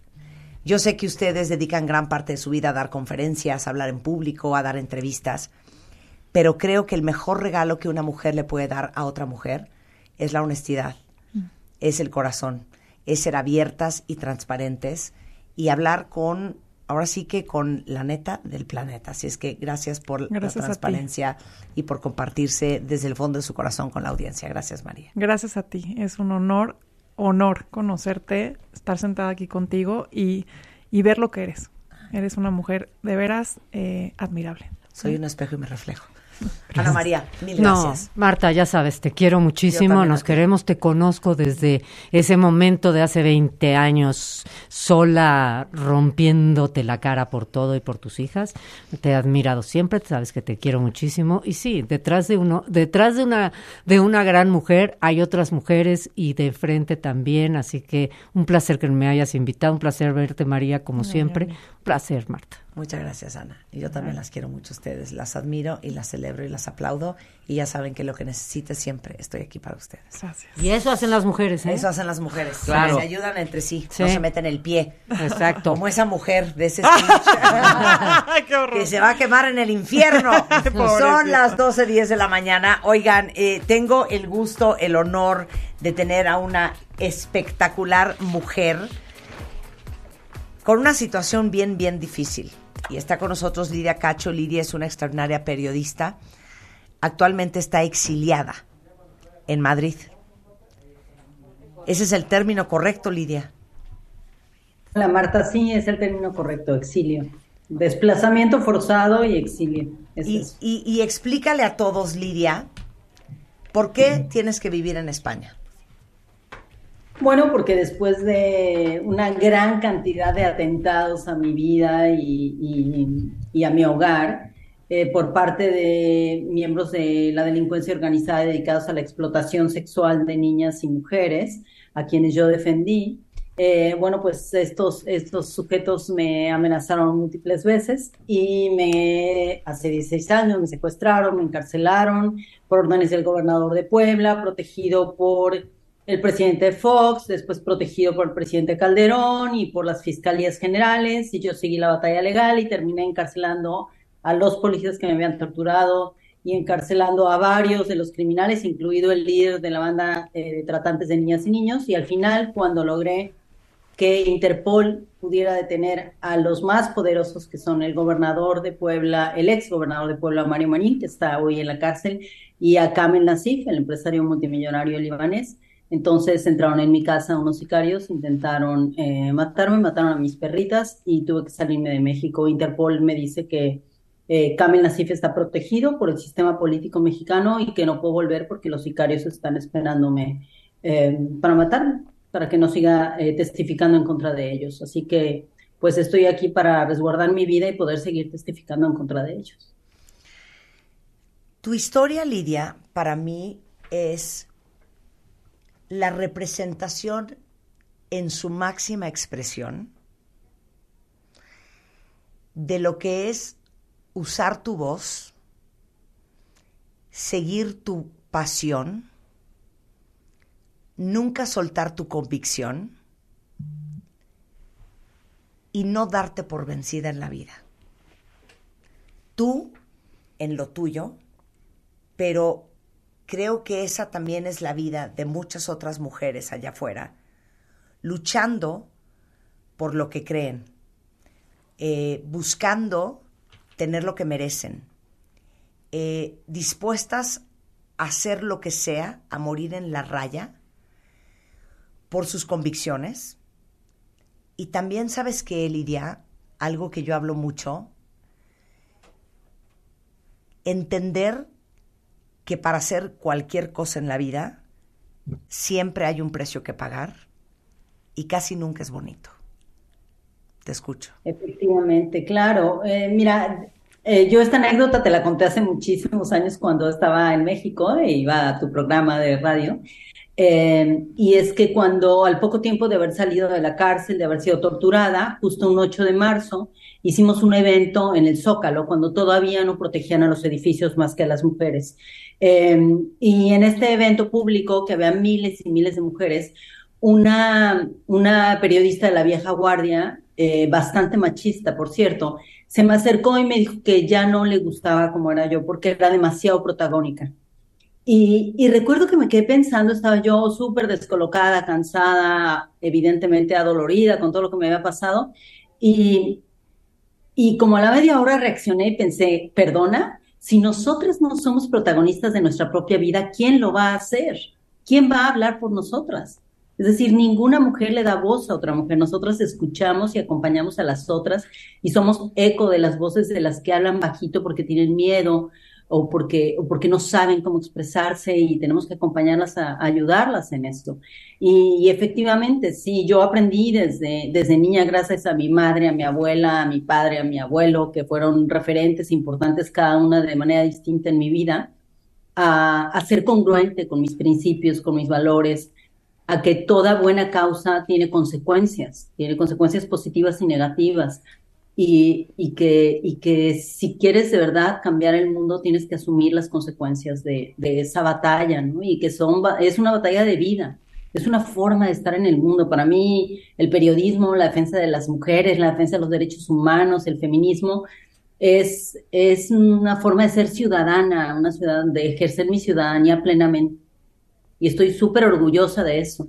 Y, y, siempre les digo a las, a las niñas, a las adolescentes o a las mujeres con las que trabajo en talleres y cursos, eh, cuando alguien te diga que eres demasiado protagónica, eh, mírales con orgullo y diles, sí, afortunadamente soy protagonista de mi propia vida. Y eso me parece que es importantísimo, porque si no estás convencida de eso, nada de lo que hagas puede tener eco en, en, no solamente en el mundo, sino en tu entorno y en la vida de otras mujeres que pueden aprender y, y, reflejarse en ti, ¿no? Ninguna historia es original, como sabemos.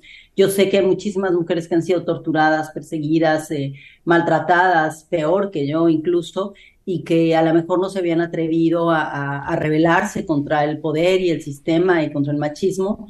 Y, y, cuando encontramos historias similares nos empoderan y de eso se trata la vida, de ayudar a las otras. A, a Fíjate que, y acabamos de leer un, un, texto, leyó Rebeca Mangas, un texto que dice, las mujeres vivimos históricamente con el rollo de que no se nos note, de que no se nos note ni la panza, ni las estrías, ni la celulitis, ni el estrés, ni el hartazgo, ni el deseo sexual, ni las canas, ni las arrugas, ni nada. Es como si debiéramos disolvernos para no incomodar, para no ser notadas, que es justamente de lo que acabas de hablar ahorita.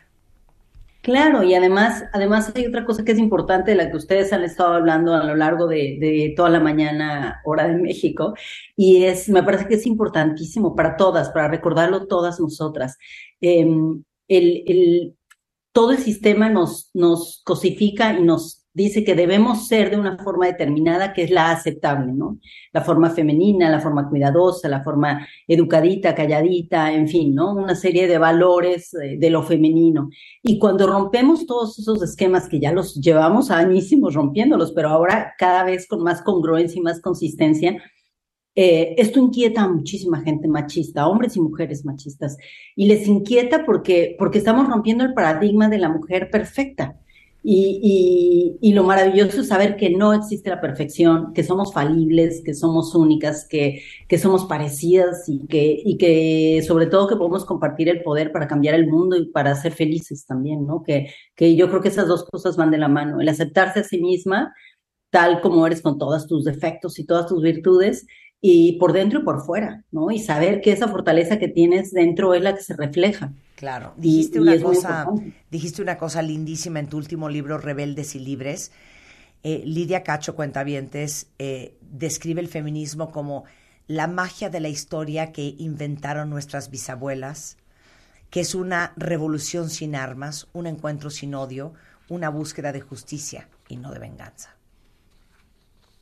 De eso. Yo, yo creo que yo así he vivido el feminismo, así lo aprendí mi madre, de mi abuela, de muchísimas mujeres en mi entorno cuando yo era niña, en los setentas, cuando las primeras mujeres como Rosario Barra de Piedra empezaron a rebelarse contra las desapariciones forzadas. Eh, yo aprendí eso, que, que, que, el feminismo es un camino de libertad y de amor y de afecto y de protección y de cuidado de nosotras, de, de las otras eh, y de los otros también, ¿no? Y, y, para mí eso es, ese es el valor más, más bello del feminismo y por eso jamás me, me arrepiento ni me corto para decir que soy feminista, aunque haya gente que me dice que no debería de, de decir que soy feminista. Oye, sigue aquí conmigo Ana María Olabuenaga, a quien seguramente conoces muy Claro. bien. Y a ver, le- les tengo que hacer una pregunta a las dos. Fíjense bien la pregunta. ¿Cuál ha sido el mayor aprendizaje que han tenido en el último año que creen ustedes que todas las mujeres deberíamos de aprender? Échense ese trompo a la uña. a ver, Lidia, vas. En el último año, wow, es que me la pones un poco difícil. Yo ya Em, tengo el mío, si quieren yo puedo empezar para darles A tiempo ver, de empieza pensar. tú, empieza tú, empieza tú. ¿Saben cuál ha sido el aprendizaje más grande que he tenido este último año en lo particular? Algo que les he repetido mucho últimamente, ya saben que yo tiendo a, a ser repetitiva, igual que mi madre, porque yo entiendo por repetición, pero es que uno es el resultado y el promedio de la gente que te rodea. Y creo que mi más grande aprendizaje a esta altura de mi vida es lo importante que es detenerte, mirar a quien te rodea, a veces hacer una limpieza de la gente en tu vida que no te suma, que al contrario te resta, porque creo que todos deberíamos de ser mucho más exigentes con la gente que tenemos cerca, porque la gente que te rodea tiene un impacto muy importante en tu vida. La gente que te rodea hace la gran diferencia en tu vida. La gente que te rodea te puede levantar o te puede hundir. La gente que te rodea puede ser la, la mejor voz, el mejor consejo o el más grande ruido y confusión. Yo creo que ese ha sido mi más grande aprendizaje. Tener y ser muy exigente de a qué gente tienes a tu alrededor, que tenga que ver con tu propósito y tu misión de vida, que comulgue con tus valores, que tenga tu misma columna vertebral, que tenga tu misma moral, que tenga un poco la misma misión y como la misma educación del alma que tú. Ese es mi gran aprendizaje este año. Mi nombre es Marta de Baile. Ana María se me queda viendo como diciendo, ¿eh? No, Ese no, es un gran claro. aprendizaje. No, es que de repente venimos cargando con gente desde kinder, hija, Sí. que ya no tiene nada que ver contigo. O vienes cargando y tienes muy cerca familia que te quema Sí. y que necesitas a lo mejor a un poco más de distancia. Entonces yo creo que es encontrar el balance de gente que te hace bien y que te suma y que te aporta.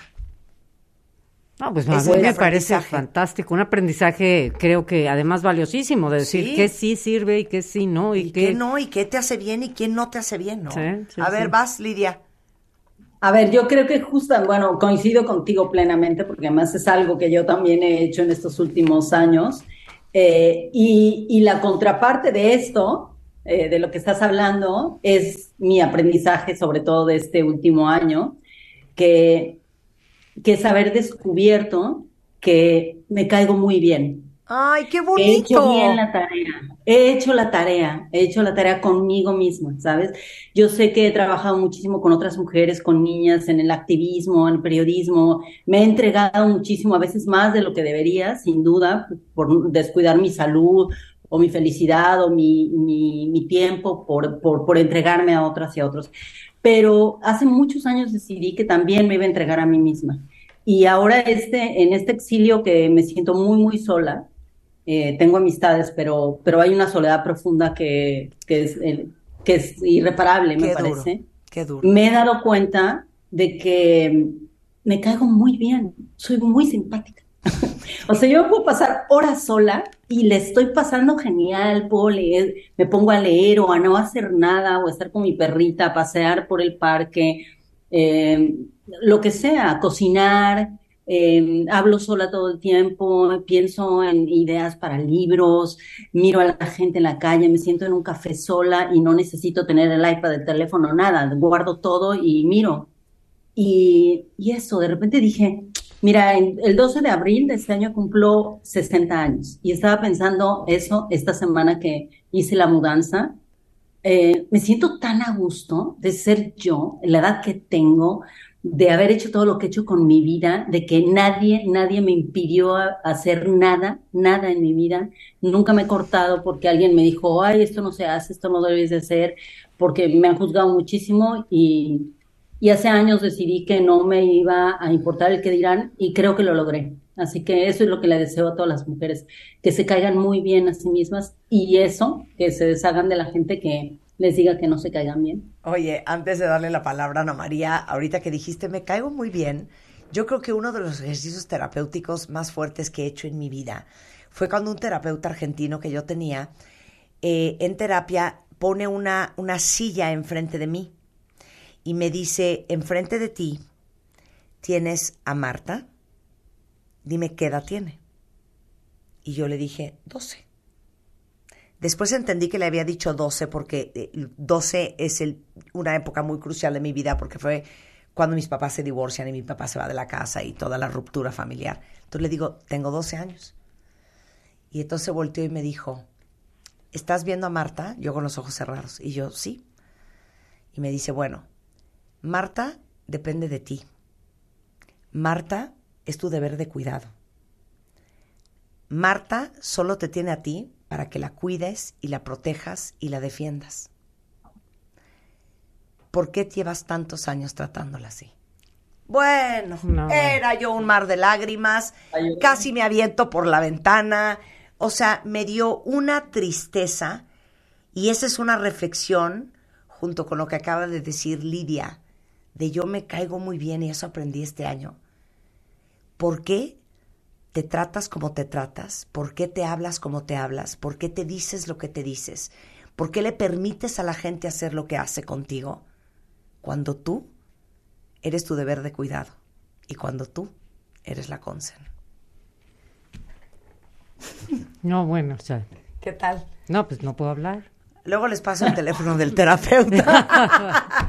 A ver, Ana María, Fíjate que ¿cuál yo, ha sido tu primer aprendizaje, el más grande este año? el más grande aprendizaje este año, me voy a una consigna de los 60 que creo que por fin he entendido en este momento como muy, muy en carne viva y lo voy a referir a lo que estoy viendo en este instante. Lo personal es político. Y creo que estas conversaciones, Marta, lo que, lo que acabamos de, todo lo que acabas de decir, es, es tan relevante para una mujer, todos estos temas personales que acabamos de compartir, que no lo hacen los hombres.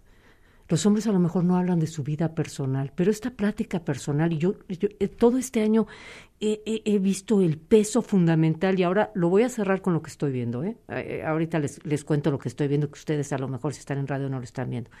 Pero sí esto personal que acabas de contar, el cómo te sientes, el qué significa, el qué significó tu vida a lo largo de todo, de, de, de esta lucha tú sola, eso personal sí marcó, marca políticamente lo que le pasa a las mujeres en el mundo. Y voy a cerrarlo con lo que estoy viendo, porque me conmueve lo que estoy viendo. Yo estoy, yo tengo el privilegio de estar viendo a Marta en vivo y tengo el privilegio de estar viendo a Lidia. Y a Lidia, después de lo que pasó en su vida, que le hayan este atentado contra su vida y que le hayan matado a sus perritas, ha hecho toda esta conversación abrazando a su perrita. Toda la conversación la ha tenido con la perrita en los brazos. Es una mujer, este, es una mujer muy fuerte, es una mujer que ha vivido cosas brutales, es una mujer intelectualmente con mucha potencia y verla en esa imagen es conmovedor para mí porque subrayo de nueva cuenta lo que decía al principio. Esto personal es fundamental. Lo que yo estoy viendo, lo que estoy viendo junto con lo que está diciendo Lidia, es, te da una perspectiva de las mujeres luchando en México y en el exilio, como está aquí también Marta en vivo. Entonces, quería contar esta imagen porque sí me, me conmueve muchísimo, me conmueve muchísimo verla y me conmueve mucho oírte, Marta.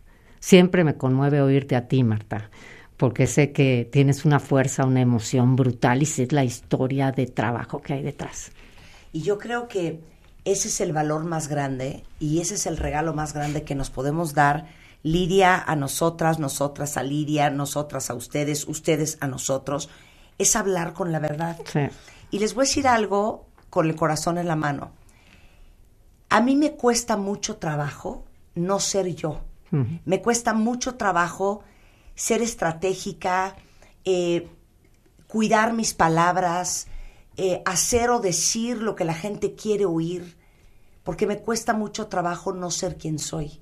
Me cuesta mucho trabajo no ser honesta y no ser transparente.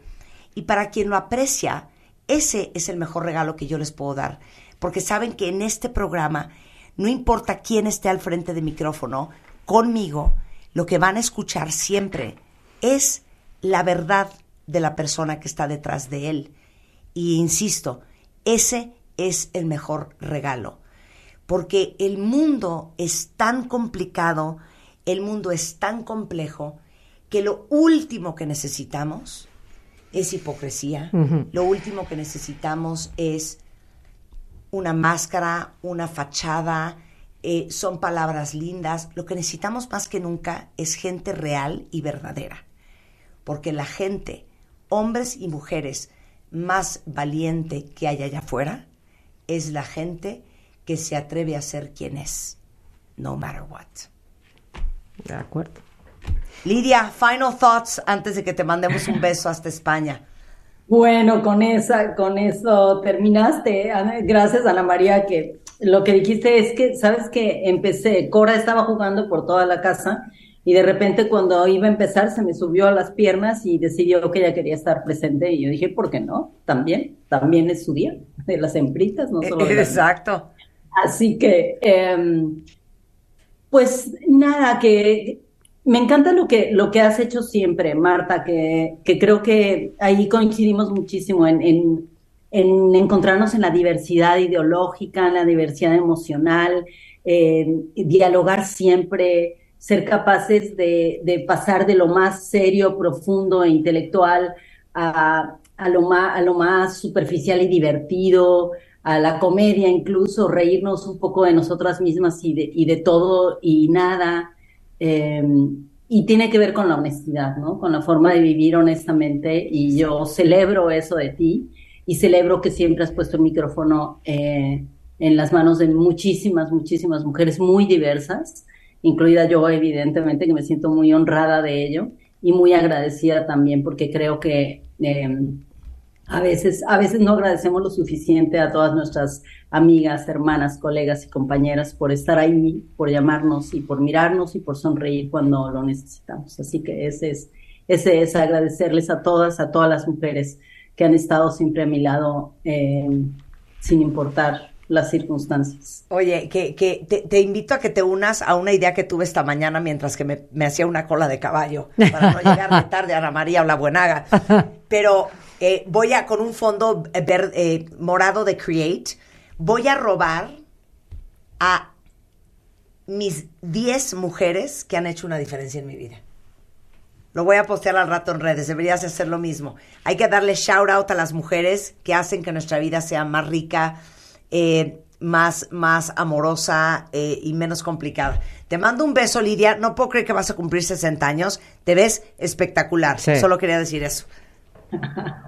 Gracias, gracias. Igualmente un beso, Ana María, un beso, Marta. Qué gusto verte bien, Lidia. Un beso, un gracias. beso grande. Y vamos a cerrar con otra gran mujer que ha tenido unos retos increíbles. Ya escucharon a Lidia Cacho desde Madrid, escucharon a Alicia Carrillo desde Alemania, escucharon a María Arisa, que es la directora general de Viva, Ana María Olabuenaga, una gran publicista, y tenemos a Londra de la Parra, directora de orquesta mexicana, que ha dirigido más de 100 orquestas en 22 países y que aparte trae una invitación para todos.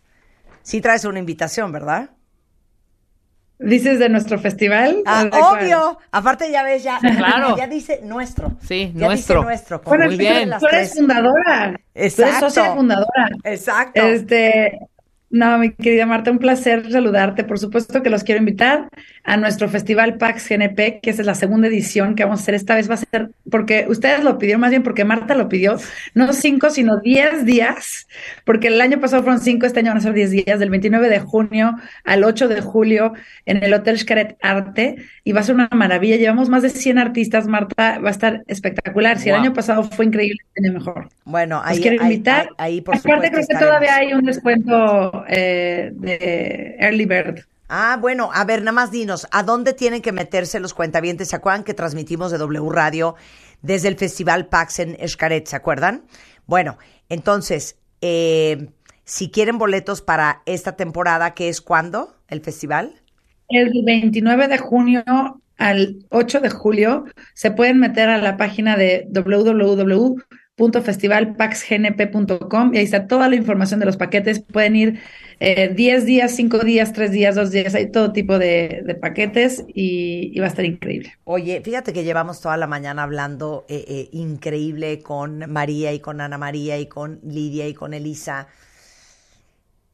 Con toda apertura, honestidad y con el corazón en la mano, eh, en los micrófonos de W Radio y el Internacional de la Mujer, con todas las mujeres que escuchan este programa, porque creemos que el mejor regalo que le puede dar una mujer a otra mujer es compartir tu experiencia y abrir tu corazón eh, cada una desde su trinchera hablando de los grandes aprendizajes, ¿no? Y contigo quiero hablar de algo bien específico, Alondra. Tú eres, tú decidiste dedicarte a la música. No a tocar el violín, el oboe, el arpa o la flauta. Lo tuyo es todavía más complejo, porque decidiste volverte directora de orquesta. Y para todas las mujeres allá afuera que tengan un trabajo que históricamente ha sido dominado por los hombres, creo que van a entender muy bien lo que ha vivido Alondra, lo que vive hasta el día de hoy, y sobre todo Alondra que nos compartas cuáles han sido los grandes aprendizajes y los grandes retos de estar en un mundo que ha sido dominado por los hombres. Gracias, Marta. Sí, la verdad es que desde muy chica me encantaba la música y desde muy chica decidí ser directora de orquesta sin saber en lo que me metía porque no tenía yo un camino claro, ¿no? De decir, bueno, vas a la, a la escuela o a la universidad y cuando sales ya eres directora de orquesta, como sucede con otras profesiones. En este caso no era así. También no tenía ninguna... Eh, eh, role model, ¿no? Nadie que yo pudiera ver que dijera, ah, como ella lo voy a hacer. Eh, eran puros hombres, eh, la mayoría europeos y mayores, eh, y definitivamente hombres. Entonces era muy raro, pero lo que sí sabía era que me encantaba la música, me encantaba el, la orquesta. Tú estuviste conmigo dentro de la orquesta y todo lo que pasa durante un ensayo es súper emocionante, ¿no? Es, es juntar eh, las intenciones la imaginación, el alma, los sentimientos de mucha gente. Y es una cosa preciosa. Y por supuesto que la parte estética, ¿no? La parte del sonido, de lo que estos sonidos comunican. Todo eso me encantaba desde muy chica, pero no sabía bien a bien cómo se iba a hacer. Y creo que eh, gran parte de la razón por la que he llegado donde he llegado fueron mis padres, que nunca me dijeron, eh, no, tú no puedes, ¿no? Y creo que esa gran fe y también esa, ese no decirme que no, eh, sino decirme, bueno, no sabemos cómo, pero pues si eso es lo que, lo que tienes en la mente, venga, eh, busquemos esa manera. Fue importantísimo y eso se los quiero decir a todos los padres y madres que estemos, estén escuchando, que a los niños hay que escucharlos y que si un niño o una niña tiene un sueño, nosotros no somos nadie para, nadie para decirles si pueden o no pueden. Eh, y y por otro lado, pues sí, dominado por hombres, por, por mucho tiempo yo estaba tan concentrada, Marta, en, en, aprender mi disciplina, que es una disciplina que todo el tiempo está requiriendo de estudio. Eh, por ejemplo, mañana tengo un ensayo en la mañana y aquí ya es de noche en, Berlín y me muchas horas después de dormir a mis hijos estudiando para preparar mañana. Nunca, nunca acabas de preparar eh, y de desarrollarte técnicamente, musicalmente, auditivamente. Eh, estaba yo tan preocupada por todo este desarrollo durante los primeros, yo diría, 15 años de mi carrera, que jamás puse atención en si había diferencias por ser mujer o, o no.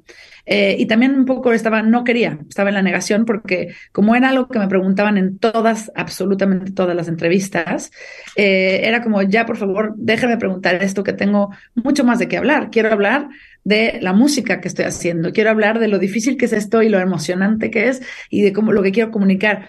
Entonces yo siempre decía, no, no, no ha sido ningún problema, no ningún problema.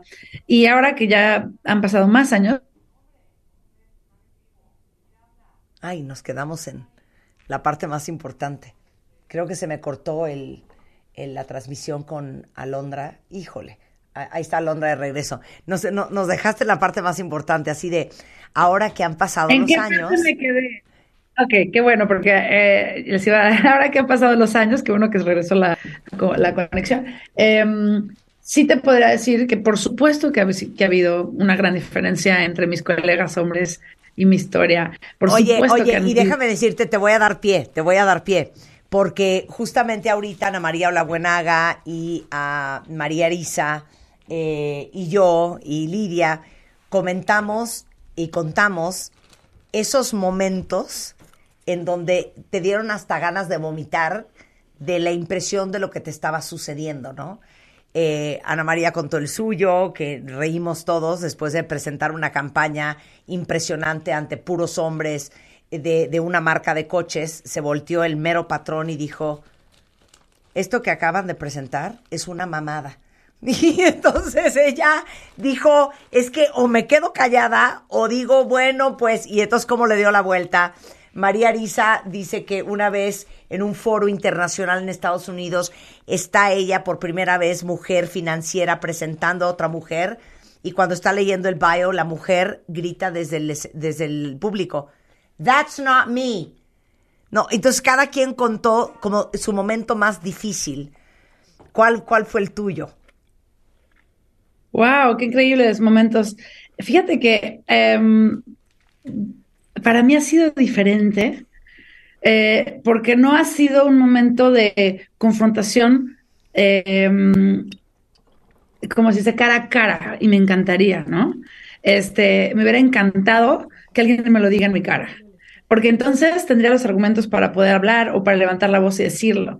En mi historia ha sido más una, una agresión constante, vil, brutal y completamente cobarde. Indirecta. De desacreditarme, de- sí, de desacreditarme, de hablar mal detrás de mí, de, de, de, sí, de, realmente, pero, por ejemplo, en- de no poder, mucha gente ah, hablando mal o no sé, que nunca había ido a mis conciertos, ¿no? Es decir, que, que nunca me había visto, pero sabía que yo definitivamente no, eh, no valía la pena, ¿no? Y, y sigue pasando, ¿no? Pero no era nadie que me lo dijera a mí. La única cosa que sí fue rotunda una vez, me acuerdo que fue hace como 10 años, que a mi manager, que es una, era en entonces una alemana, eh, mandó unos emails a varias orquestas y demás, y una, una de las orquestas más importantes de, de, de Alemania eh, contestó al email diciendo, esta orquesta no está ni nunca estará lista para ser dirigida por una mujer, y lo pusieron por escrito. A mí eso me pareció increíble, o sea, casi me pareció como, como para imprimirlo para el museo, ¿no? De, de la discriminación. Pero eh, esa fue la única vez, vez que lo vi tan claro, ¿no? El resto es, es como detrás, que eso es mucho peor. Esa, esa, esa violencia eh, es tremenda. Y tarda mucho tiempo en uno darse cuenta y uno no sabe bien a bien en dónde está ni quién la provoca. Y eso es, Es, es más duro. Sí, Oye, antes de que se nos acabe el tiempo, Alondra, para todas las mujeres que han vivido justamente lo que has vivido tú, que como dices, ojalá fuera frontal, porque entonces tienes cómo defenderte, y Sí. que viven esta agresión y esta falta de equidad y esta injusticia de manera subliminal, indirecta y escondida. ¿Qué hacer? híjoles, yo creo que ya después de, de, de, de muchos años ya empiezo a poder ver dónde está. Y lo que hago es que en cuanto huele a eso, a esa persona o esa situación, eh, ver a esa persona a la cara y hacerle ver que te estás dando cuenta de lo que está sucediendo. Ir al fondo de las cosas, preguntar. Eh, por ejemplo, mucho se maneja como, me dijeron que se está diciendo que la gente piensa que cosas como siempre nadie, ¿no? Y cuando te llegan esas cosas, ah, sí, ¿quién lo dijo? ¿Cuándo lo dijo? Y llamar, hola, ¿sabes? Y llegar al final. Y generalmente cuando uno investiga y, y es frontal, se apaga. Es como que eh, es impresionante, pero sí, eso sería la, la, cosa, como no quedarse con los brazos cruzados y como, como que, ay, bueno, y entonces dejar que eso crezca y, sino como decir, no, no, no, a ver, ¿qué? ¿Quién está diciendo qué? ¿Por qué? ¿Ok? ¿Me quieren criticar? Critíquenme. Critíquenme. O sea, yo siempre digo, critíquenme. Díganme que mi tempo no estuvo bien, que mi técnica no está bien, que no me sabía la pieza, eh, que no tengo buen oído, que no sé ensayar. Nada de eso nunca han dicho de mí, ¿no? Eso es lo que se trata mi trabajo, ¿no? Eh, en cambio, eh, es como una cosa muy rara. Entonces, como voltear a ver al, enemigo o a, la, o a la amenaza a los ojos y decirle, hola, ¿qué me dices? ¿Qué me estabas diciendo? Eh, yo creo que eso es muy importante y casi siempre se desarma. O si te encuentras a alguien valiente que te dice, no me gusta, pues es súper interesante. Ah, órale, ¿por qué no? Y eso se vale, ¿no? Este, entonces, pues eso sería poco, quizás suena medio abstracto, pero eso es un poco como lo, lo he llevado. Me encanta lo que acabas de decir. Completa esta frase. Basta una mujer.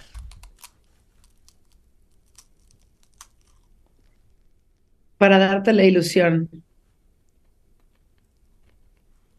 De que sí se sí, puede. ¿no? Sí, sí, basta una mujer. Y yo agradezco muchísimo a, mi mamá, ¿no? Eh, las madres, la madre es increíble y la mía es única porque ella me enseñó el trabajo, la consistencia, eh, el no dejar las cosas a la mitad, el ser muy, muy estudiosa, ¿no? Eh, respetuosa, trabajadora. y esos son valores hermosísimos y también muy empática, ¿no? Es una mujer ejemplar y, y me enseñó muchas cosas, por su puro ejemplo. Alondra, te mando un gran beso hasta que estás en Berlín. Estoy en Berlín y yo te mando a ti otro y está muy chistoso porque justo hoy Día de la Mujer aquí con mis dos hijos y para poder tomar esta entrevista les tuve que decir, no vayan a entrar, por favor, y los tengo aquí a tres metros. Por favor, si entran, estoy en vivo y se van a escuchar sus voces, entonces están ahí. Están castigados. Oye, co como una amiga mía, como una amiga mía que le dice a sus hijos, el que diga en esta casa, mamá, después de las ocho y media, está castigado para siempre. Alondra, te mando un gran beso. El Festival PAX en el mes de junio, el día... Junio 29 a julio 8, la, los primeros ocho días de julio en, en Xcaret. Y ya pueden accesar los boletos en www.festivalpaxgnp.com y ahí te voy a esperar ahí a ti, la, la socia fundadora, este Marta, que tú me prometiste muchas cosas, ¿eh? Vas a cantar, creo que vas a cantar, ¿no? Voy a cantar, voy a bailar y vamos a recitar también, Rebeca y yo. Acuérdate que venimos en un combo. te mando un gran beso, babe. Mil gracias por compartirte. Un abrazo hoy. a ti y a todas las mujeres mexicanas. La, les mando un abrazo enorme, gigante. Un beso. Alondra de la Parra desde Berlín, hoy con nosotros. Pues así, con esto nos vamos, cuenta bien. Estamos de regreso ma mañana en punto a las 10. Adiós. Escuchas a Marta de Baile. Síguenos en Facebook, Marta de Baile. Y en Twitter, arroba Marta de Baile. Estamos donde estés.